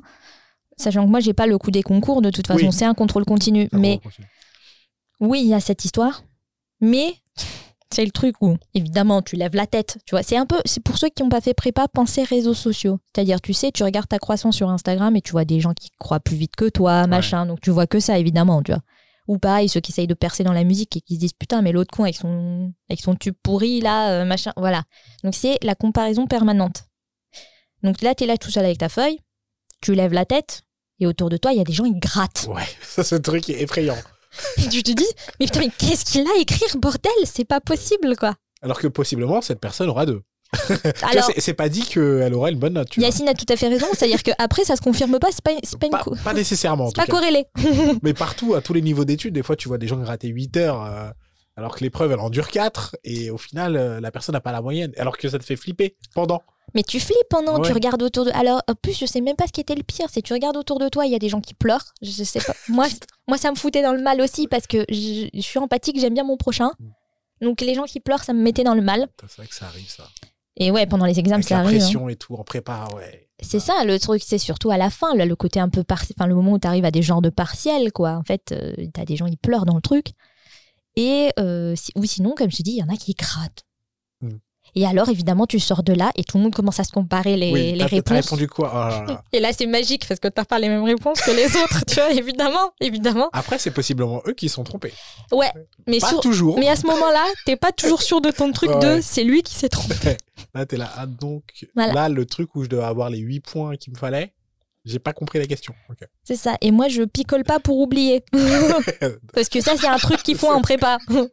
C'est-à-dire le jeudi soir, une fois que tu es sorti de l'examen, Autant te dire, il n'y en a pas beaucoup en enfile vendredi matin. Ça, c'est, tu vois, le... c'est pour ça que je te dis, non, mais blague à part, c'est horrible comme système. Moi, je trouve que c'est mm. atroce parce que je trouve qu'en fait, c'est problématique pour plusieurs raisons. Un, ça sélectionne sur la culture générale très largement. Donc, ça veut dire déjà, ça sélectionne défavorablement pour des gens comme toi et moi. Ensuite, ça sélectionne sur à quel point tu es un requin. Donc des gens comme toi et moi qui aiment bien les autres, déjà. Euh, voilà. Déjà, ça, ça nous ça nous avantage pas comme sélection. Et donc en fait c'est marrant parce que pendant deux ans ils sélectionnent les requins et ensuite pendant trois ans ils essayent de t'expliquer comment travailler en groupe. Oui, parce qu'ils vont te jeter dans l'industrie. Mais oui, parce qu'ils vont te jeter dans l'industrie dans du travail en groupe parce que aucun ingénieur dans sa vie ne travaille jamais tout seul, isolé dans son truc, même pas les mecs sur les plateformes pétrolières. Donc du coup derrière il faut qu'ils arrivent à remettre de l'esprit de groupe là où ils l'ont pété pendant deux ans c'est le, le, truc que je trouve débile. C'est genre pendant deux ans, ils te font le coup des rats de l'opéra. Là, t'as envie de mettre des morceaux de porcelaine dans les chaussures des mecs pour qu'ils puissent pas aller à l'examen, tu vois. Euh, mais il y a vraiment des trucs comme ça, hein. des gens qui font de la rétention d'informations, qui te préviennent pas de trucs que le prof a dit et tout. Et par ailleurs, euh, après, ils essayent de travailler le l'esprit de groupe. Et je trouve que la prépa, ça marche pas non plus parce que en fait, ça présélectionne aussi euh, pour, euh, pour juste un certain type de compétence qui est en fait la résistance au stress, beaucoup plus que d'autres compétences. C'est-à-dire que tu pourrais valoriser, comme je disais, euh, l'esprit de groupe et de, de collaboration, ou tu pourrais valoriser juste la compétence pure, c'est-à-dire à quel point tu es doué en maths et en physique, etc. Et tout. Mais en fait, ce que tu sélectionnes essentiellement dans ces tests, ce que tu valorises beaucoup dans ces tests, c'est que tu valorises à quel point tu peux résister au stress. Ouais. Et quand tu vois l'origine de la prépa, tu comprends pourquoi. Au départ, c'est militaire comme procédure. Donc en fait, c'est un des derniers endroits où on jette des gamins de 18 ans en se disant c'est normal d'utiliser un procédure, Ouais. une procédure militaire pour voir comment on sélectionne quoi. Mais pour moi, déjà, juste l'âge auquel c'est fait, en fait, je trouve ça fou. Mais oui, mais genre qu'est-ce que tu veux qu'on ait la résistance au stress quand c'est ça, Ouais. euh, 16, 18, euh, 20 maximum quoi? Même, je m'en suis rendu compte, c'est pour ça que j'ai fait qu'une année, c'est que je suis parti, en fait. Parce que je me suis rendu compte que ce que je voulais faire à l'école de commerce, je pouvais, je pouvais le faire par la fac, c'était beaucoup plus simple. Voilà. Et je pouvais avoir une vie de, de, de jeune adulte comme à ce moment-là, faire de l'associatif, passer mon permis, faire, enfin, faire des trucs, quoi, tu vois. Et je me suis dit, en fait, je peux avoir les mêmes écoles, mais juste, je me fais pas chier pendant deux ans à ne pas voir la lumière du jour, et bah, c'est parti. Et je me suis retrouvé dans les mêmes écoles que les gens qui étaient dans la prépa que j'ai quitté, finalement. Mais pour ceux, euh, je sais pas si ceux qui nous écoutent et qui nous suivent euh, savent euh, comment on surnomme les, les gars en prépa, mais en fait, on nous appelle les taupins. Les taupins, c'est euh, en général ou c'est. Bah, en euh, général, ouais, c'est surtout les prépas scientifiques, hein, Mm. mais c'est les taupins parce que, en fait, euh, c'était une taupe. Tu vois pas la lumière du jour, littéralement. Donc, si tu veux, comme on est tous enterrés, qu'en plus, t'as la moitié qui ont des lunettes euh, parce que euh, les amphis mal éclairés et tout ça, et trop de livres, quoi. Trop de livres. ouais. les taupins, vraiment. Mm. Donc, euh, donc, ouais, non, la prépa, pour moi, c'est un, un mauvais système, je pense. Ça sélectionne pas les bonnes choses. euh, ça, ça rend pas, euh, ça rend pas grâce à la diversité qu'on essaye d'avoir en entreprise derrière, euh, à l'esprit d'équipe euh, et euh, et puis c'est mal de foutre des gamins de 18 ans Oui. dans le mal. Voilà, à un moment donné. euh, Moi, c'est juste ça qui me D'où c'est acceptable, quoi. C'est ça. D'où c'est acceptable de Jack foutre des gamins. Tu sais, on disait tout à l'heure, mais en fait, quand on disait tout à l'heure, il y a des gens qui pleurent, c'est des gens de 18 ans qui Oui. pleurent, quoi. Et, et des profs de 50 qui leur disent qu'ils ont eu leur bac dans une pochette surprise. D'où c'est normal de travailler comme ça, quoi. Bizarrement, en fait, en tant que personne de 18 ans, je trouvais ça normal au début. Mais pareil. Tu vois, mais moi, maintenant, je vois des gamins de 18 ans qui font ça. Je fais, mais ne faites pas ça. Ah, Mais, Des petits bébés. euh, mais c'est ça le truc, c'est que je me vois même pas dire aux gens ne faites pas ça parce que d'un côté, ben, c'est un parcours et ça mène quelque part, donc je comprends que les gens veuillent faire ça. Par contre, je dis au système, genre, est-ce qu'on peut pas faire autrement? Mais on peut faire autrement. Enfin, je Euh, sais pas comment peut. ça se passe en Suède. mais pour pas, les com- mais pas comme ça. En fait, oui, c'est vraiment français la prépa. Ouais. Mais dans d'autres pays, pour les très grosses écoles, pour euh, enfin euh, fac ou école de commerce ou école haute, il y a d'autres systèmes qui ont l'air de marcher. La prépa, c'est napoléonien, Mm. déjà pour commencer. Donc, au-delà d'être français, c'est pas sur la meilleure référence française Ouais. qu'on ait en plus. Euh, et euh, en l'occurrence, en Suède, en fait, tu passes un examen d'entrée, mais tu le prépares comme tu veux, tant que tu veux, et tu peux le repasser autant de, temps, autant Ok. de fois que tu veux. Donc, en l'occurrence, ben, ça veut aussi dire que moi, j'avais un, collègue ingénieur. En fait, il avait bossé à la chaîne de prod euh, faire des pneus pendant des années. Et à un moment donné, il s'est dit euh, à la quiche de faire des pneus, je vais essayer d'entrer dans une école d'ingé.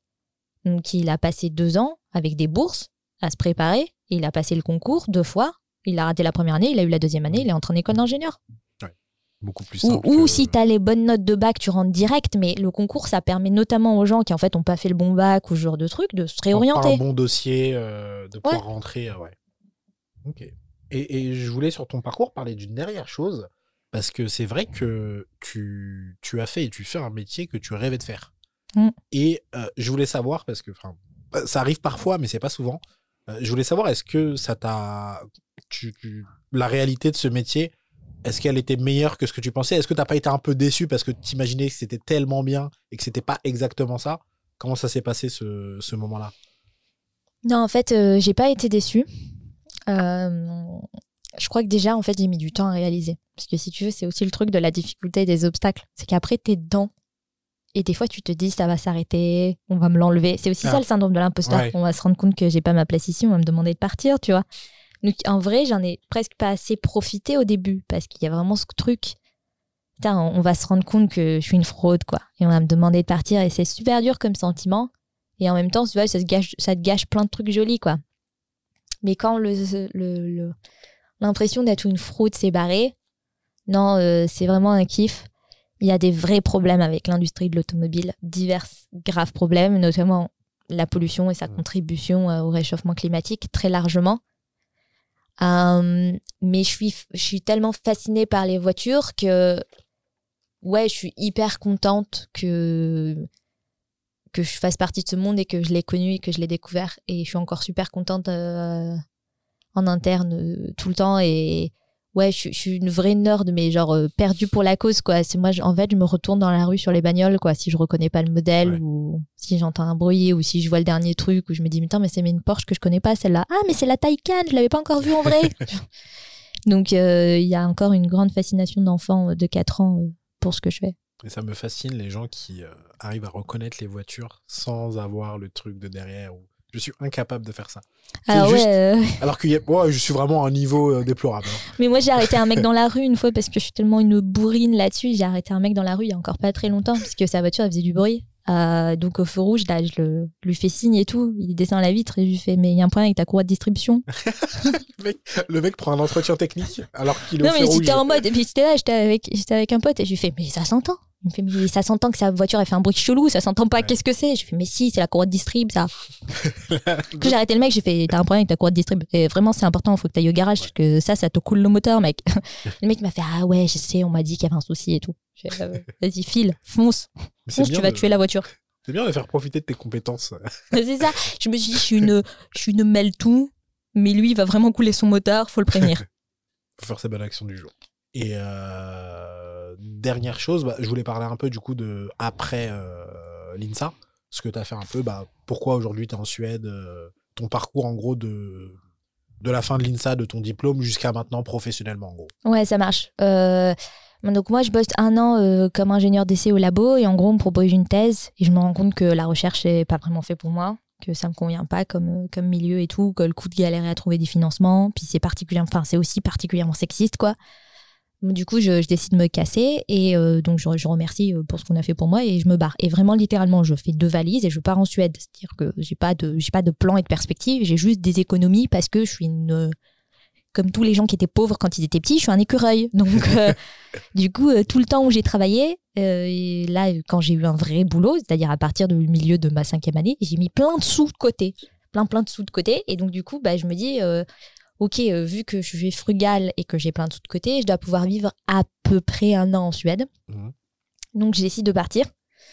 Euh, j'avais déjà fait une année d'études là-bas, donc j'avais déjà découvert que c'était top et que ça me plaisait et que je voulais absolument rester. Et en fait, du coup, je, je vais là-bas.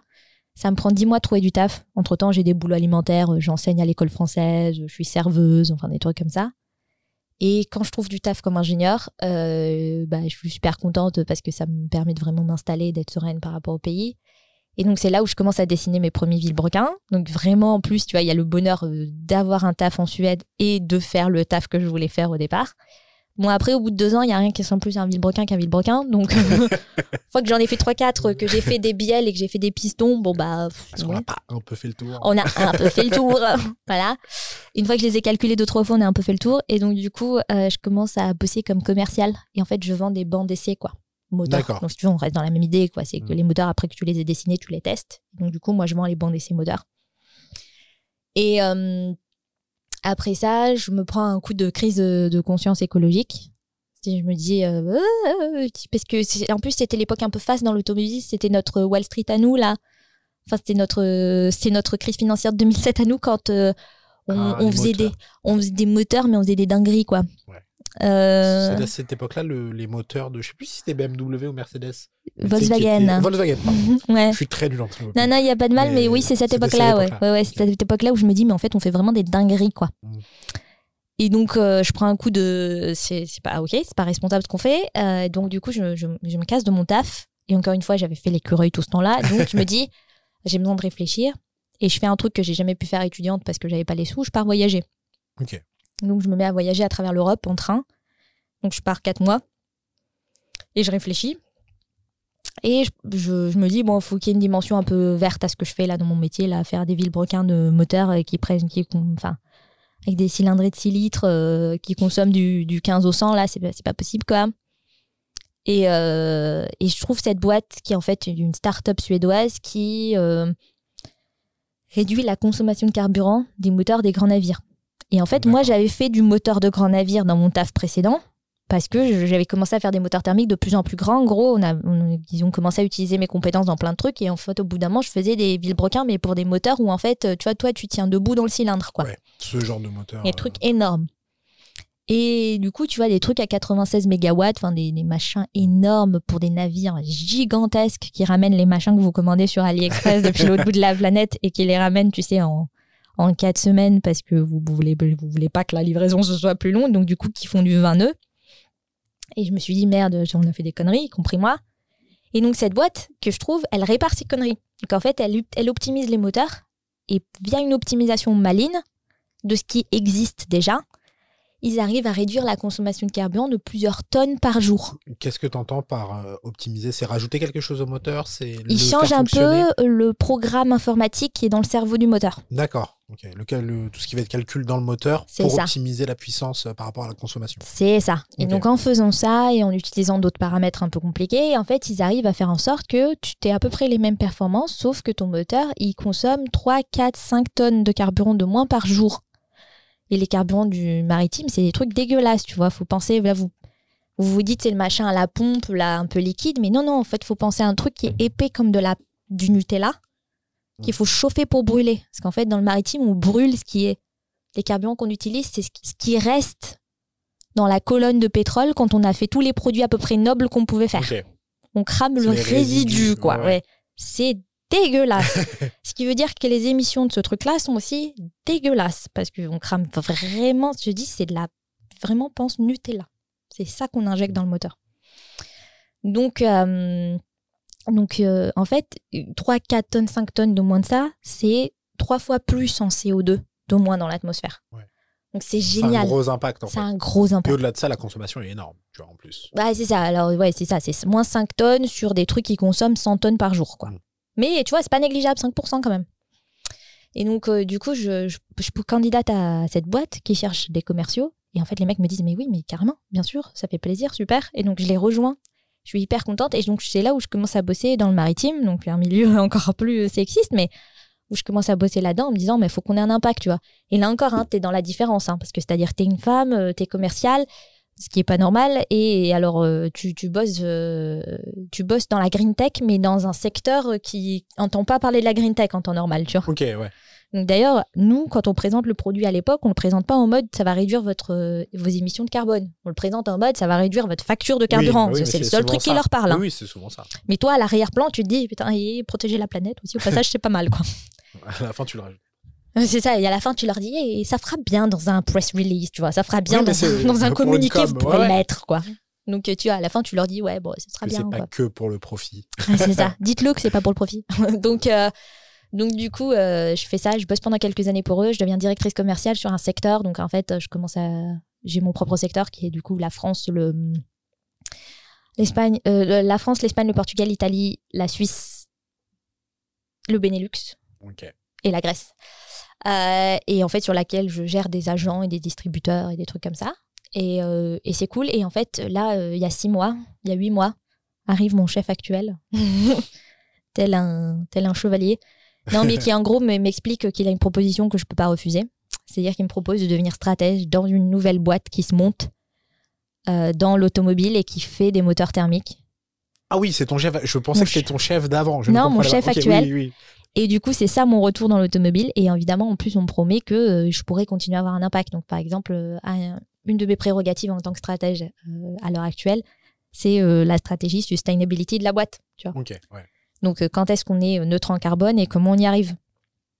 Donc, si tu veux, c'est aussi pour ça que j'accepte parce que le job est hyper intéressant, une super évolution et ça me permet d'avoir la main sur des, des causes qui, moi, me sont importantes, comme la stratégie ressources humaines, qui mmh. me permet justement de d'axer beaucoup sur ces questions de diversité et pas juste ça serait bien qu'on ait deux, mais mettre des vrais mmh. Euh, objectifs et aussi mettre en place des vraies méthodes. Genre, comment t'écris une offre d'emploi? Oui. Pour que tu fasses pas fuir toutes les femmes et toutes les personnes de la diversité quand tu as fini de la rédiger. Ça, c'est important. Et pareil pour le côté sustainability, quoi comment tu fais pour que on n'ait pas juste raconté une décraque en disant on sera neutre en carbone en 2040 sans jamais mettre en place une mesure qui fait qu'on y arrivera en 2040.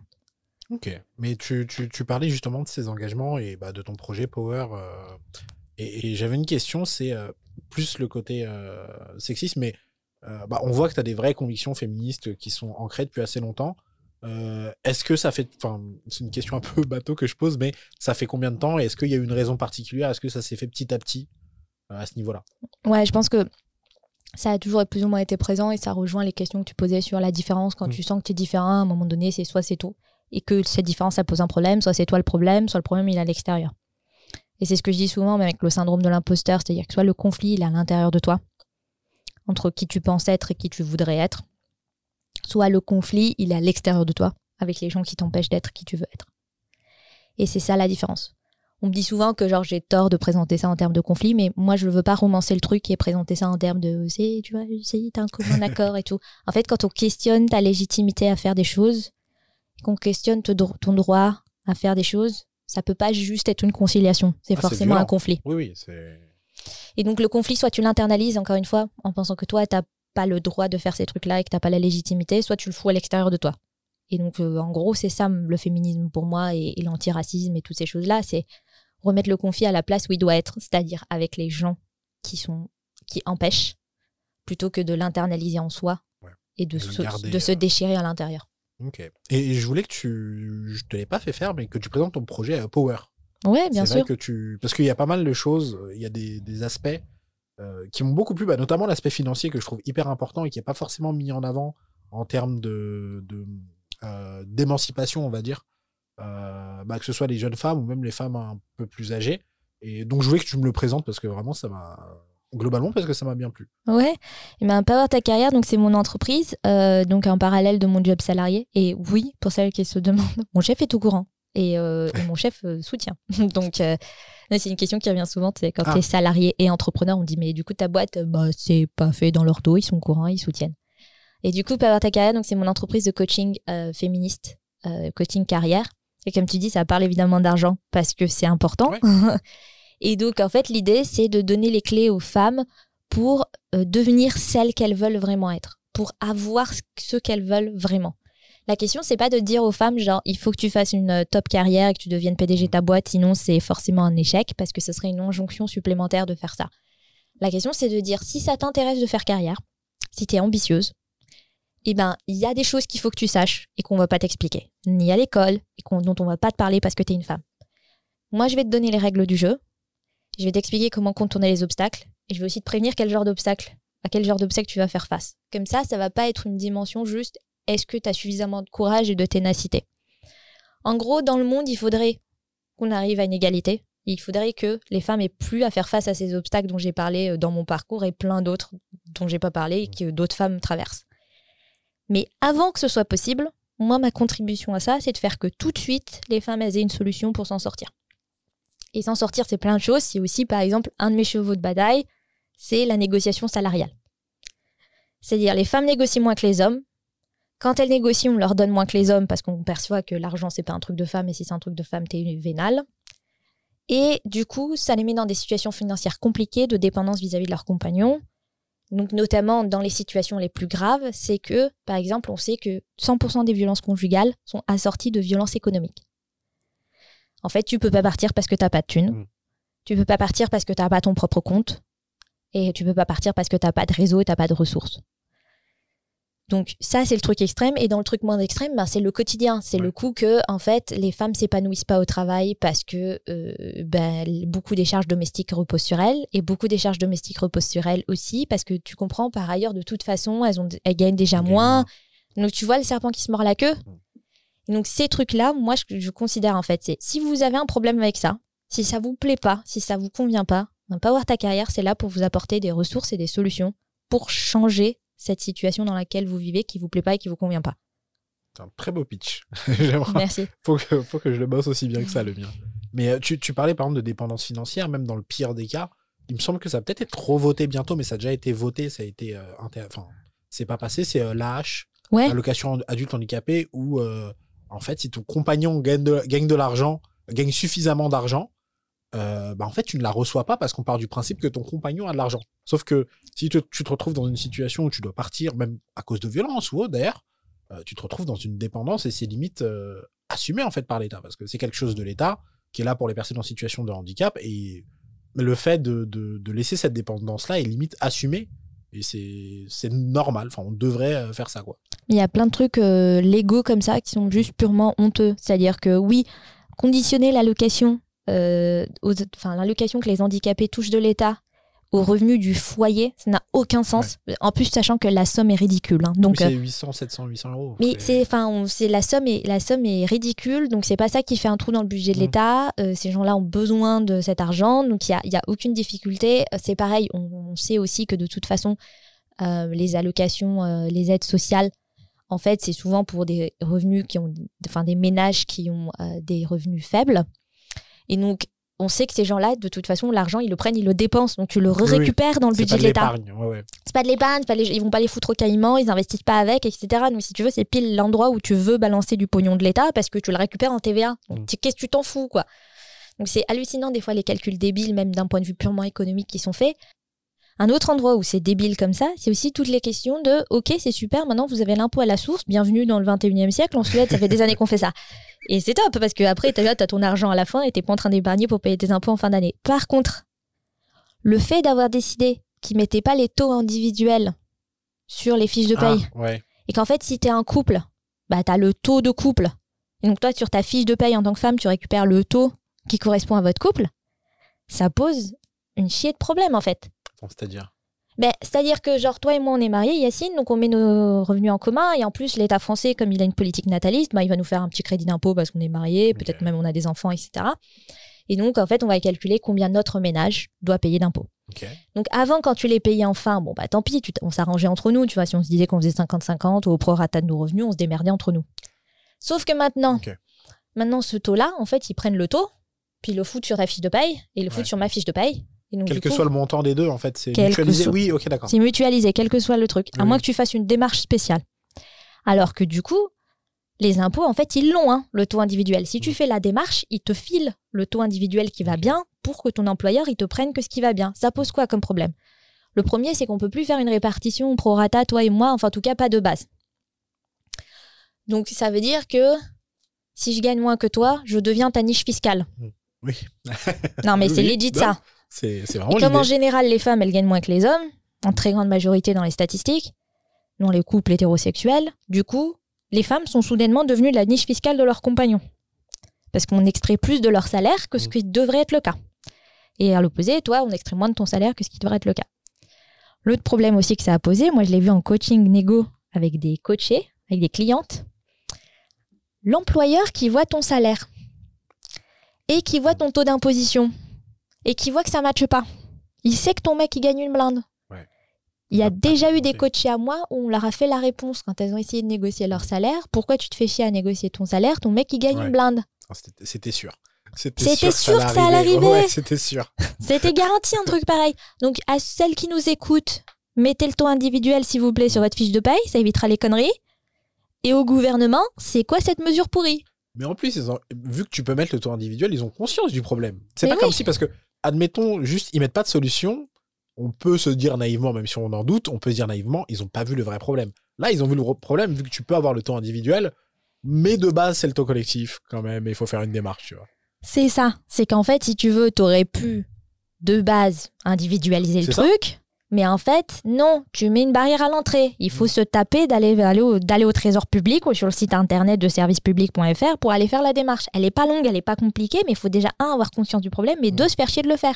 Et savoir, enfin, comme on en parlait tout à l'heure, savoir que ça existe. Moi, je savais pas qu'on pouvait finalement mettre le taux individuel. euh, Ben Pour le faire, faut le savoir déjà. Faut, pour le faire, faut le savoir. On en Et- revient au même. Et donc, tu vois, ces trucs, typiquement, deux, tu as deux mesures concrètes Mm. qui euh, vraiment euh, mettent les femmes dans des situations financières potentiellement compliquées et qui ensuite découlent à toutes les statistiques qu'on voit, comme le fait que, par exemple, que les femmes très largement s'appauvrissent euh, quand elles se séparent.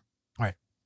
Parce que les calculs de pension alimentaire et ces trucs-là, ils sont pas du tout faits de sorte à ce que ce soit aussi égalitaire que ça devrait l'être. Donc, en fait, con- ouais, concrètement, les femmes s'appauvrissent dans un divorce.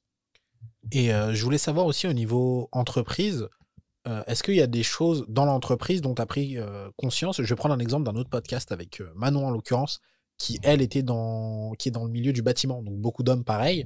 Et elle m'expliquait que, bah, tu le disais un peu tout à l'heure, mais elle vraiment même dans les mails, même dans les décisions qu'elle prend, mais c'est des décisions, on parlait pas spécialement de technique, mais juste elle donne une consigne à quelqu'un ou quelque chose à un client. Et en fait, le client, comme il voyait que c'était une femme, euh, il avait tendance à pas écouter ou à remettre en, en- en doute sa légitimité. Et ce qu'elle avait trouvé comme astuce, c'était notamment de soit pour le patron de dire que c'est le client qui l'a demandé, soit pour le client de dire que c'est le patron et toujours bah, devoir se décharger alors qu'en vrai c'est sa décision. Ouais. Est-ce que euh, tu l'as déjà vécu ce genre de choses? Et est-ce que tu as d'autres astuces comme ça euh? Ouais, alors euh, moi je l'ai moins vécu parce que déjà j'habite en Suède et que vraiment les galères que j'ai eu le plus c'était avec des clients étrangers justement. C'est quand je gérais, tu vois, la Grèce et la France comme, zone commerciale, là c'est sûr c'était plus galère. c'est pas, pas parfait en Suède mais c'est mieux pour ça. par contre, ce que tu dis, ça, ça revient à une, une étude qui avait été faite où en fait ils ont littéralement pris une euh, ils ont pris une hotline et en fait euh, ils ont euh, envoyé des mails tu as de réponse à la hotline j'ai vu ça vas-y ça genre Jessica et genre John tu vois. ils ont échangé c'est ça ils ont échangé et en fait ben, ils se sont rendus compte que les gens répondaient beaucoup plus agressivement à Jessica mm. et remettaient beaucoup plus et donc tout se réglait en 8 9 échanges alors qu'avec John ça se réglait en 2 3 échanges ouais. donc ouais c'est complètement vu moi, je l'ai déjà utilisé, la technique Manon, avec des gens qui étaient relous. Le, La euh, technique Manon, ça s'appelle officiellement comme ça. Le euh, c'est pas moi, c'est mon chef, tu vois. Euh, surtout quand tu es commercial, tu peux bien t'en sortir avec le c'est pas moi, c'est mon chef. donc, ça m'est déjà arrivé. Qu'est-ce que je propose d'autre? Je propose en général de baquer les trucs par écrit aussi. Et moi, je suis assez fan du, de la répétition. C'est-à-dire que, en fait, souvent, quand tu es challengé par quelqu'un, tu te sens obligé de remettre des arguments au moulin, tu te sens obligé de machin truc et tout. Moi, je suis assez fan du il veut pas comprendre, je répète. Tu vois, je pars du principe un peu, tu vois, euh, faussement naïf de il a pas dû comprendre la phrase. non, euh, parce qu'en fait, le fait que tu sois obligé de te justifier 50 fois, c'est juste débile et ça remet de l'eau dans le moulin du euh, elle sait pas de quoi elle parle. Mm.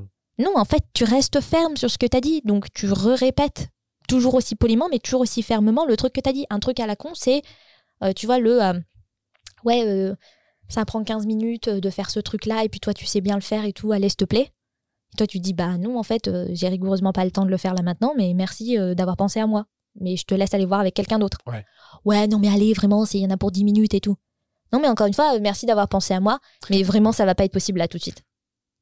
Et tu répètes, tu vois, tu reformules ton truc, c'est la même chose, mais tu continues à répéter. Moi, je suis assez fan de cette méthode parce que ça me permet vraiment de si tu veux, c'est un peu la méthode du mur et le mec d'en face, il, soit il comprend, soit il dégage. Mais euh, Qui utilise d'ailleurs une autre méthode qui est la répétition, en fait, qui est on peut pas dire non 36 euh, 000 fois, à un moment on va dire oui, quoi. Oui, c'est ça. cette méthode-là et toi en contre. Et toi, tu, continues non de la même exacte manière. Parce que si tu commences à fournir de excuses, l'autre, il se sent entré dans une égo. Donc, il commence à tu vois, essayer de démonter tes excuses. Tu dis non, mais en fait, je dois aller chercher mes enfants. Ah, mais tu peux pas voir avec ton mari. Ouais. mais non, mais en fait, tu comprends, j'ai déjà fait ça la semaine dernière. Ouais, bah, tu l'aideras la semaine prochaine, tu vois. En fait, tu laisses une porte d'entrée, toi, il l'ouvre, tu fais. C'est ça. Non, merci. C'est ça, et c'est mûr, tu vois. Mais si tu mets une porte, bah, les gens, ils essayent de voir s'il n'y a pas moyen de passer, quoi. Ok, ok. Petite technique euh, très sympa. Euh, et euh, je voulais parler avec toi. Il y avait un, dernier sujet, c'était un, un, sujet que tu abordes beaucoup. C'est le syndrome de l'imposteur. Ouais. Euh, d'ailleurs, il n'y a pas de féminin imposteur.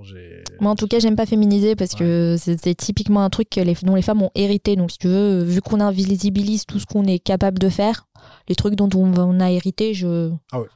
ouais. sur syndrome de l'imposteur. Ça me va bien.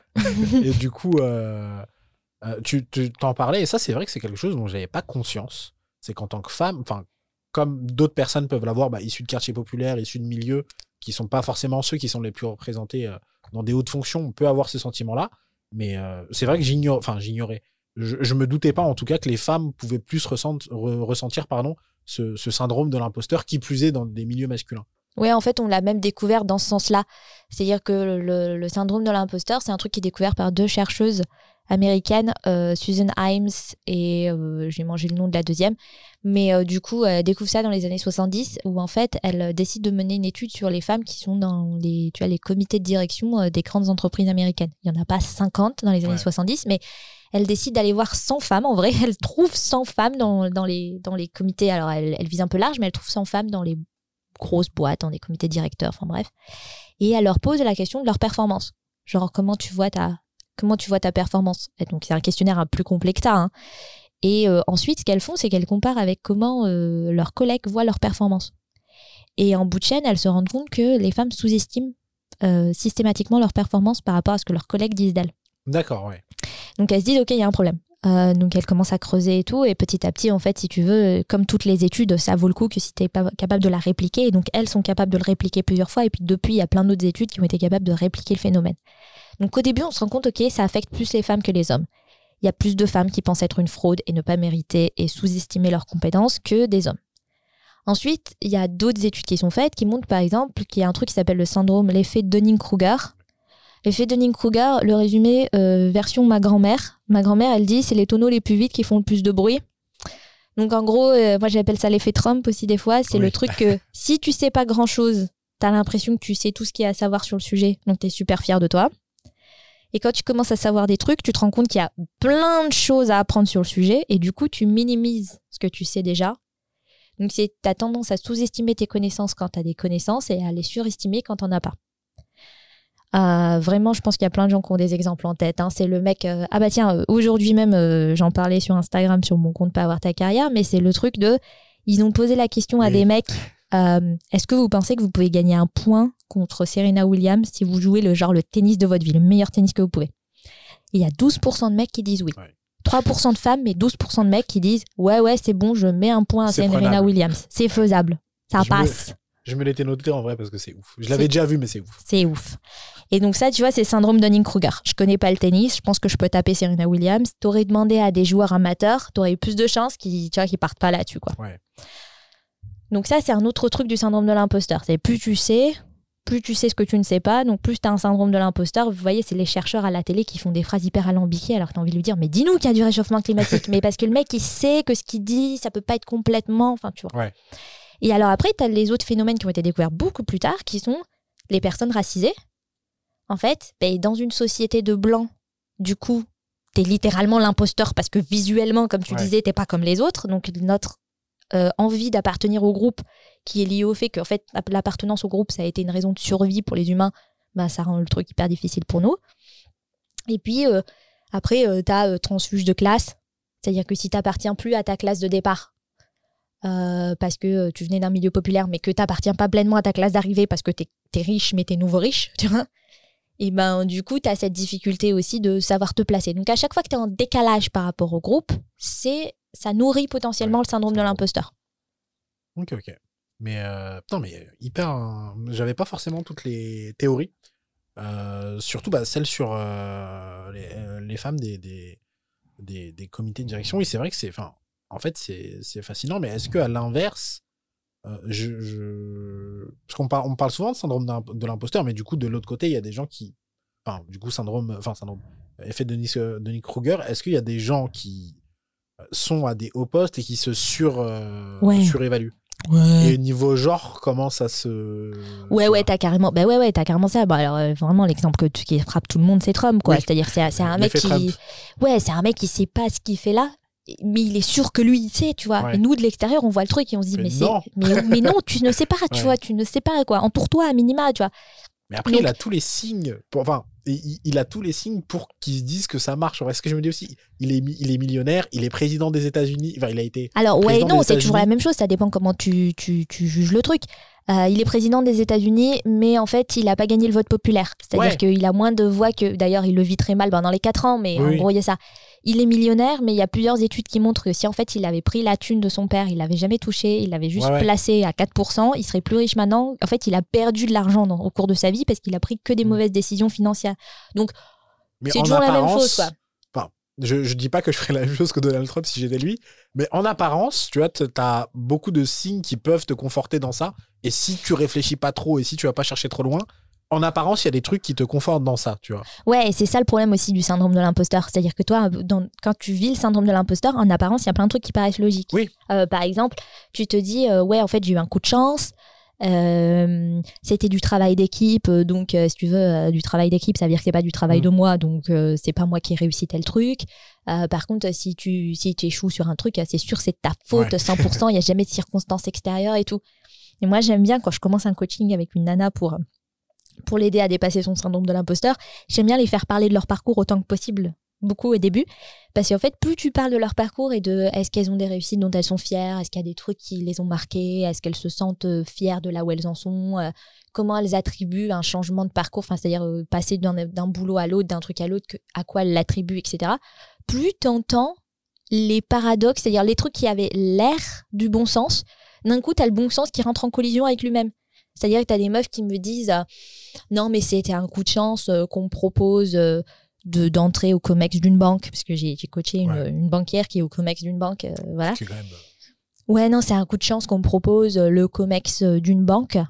Euh, ouais, il y en a beaucoup d'autres des femmes au Mais- COMEX de la banque? Bah non, c'est moi la femme au COMEX de la banque. Tu fais, ouais, d'accord, donc le, le, coup, le coup de chance. euh, ouais, non, mais alors en fait, c'est parce que tu comprends, il voulait une femme et puis du coup, sûr, ouais. ouais, et puis du coup, j'étais dans le coin. Ok, non, mais vas-y, pas de souci. Donc t'étais dans le coin et tout. Et puis plus tard, la meuf t'explique, elle te dit, non, mais parce qu'en fait, euh, par ailleurs, c'est moi qui ai géré le merger de la banque quand j'étais dans telle boîte et tout.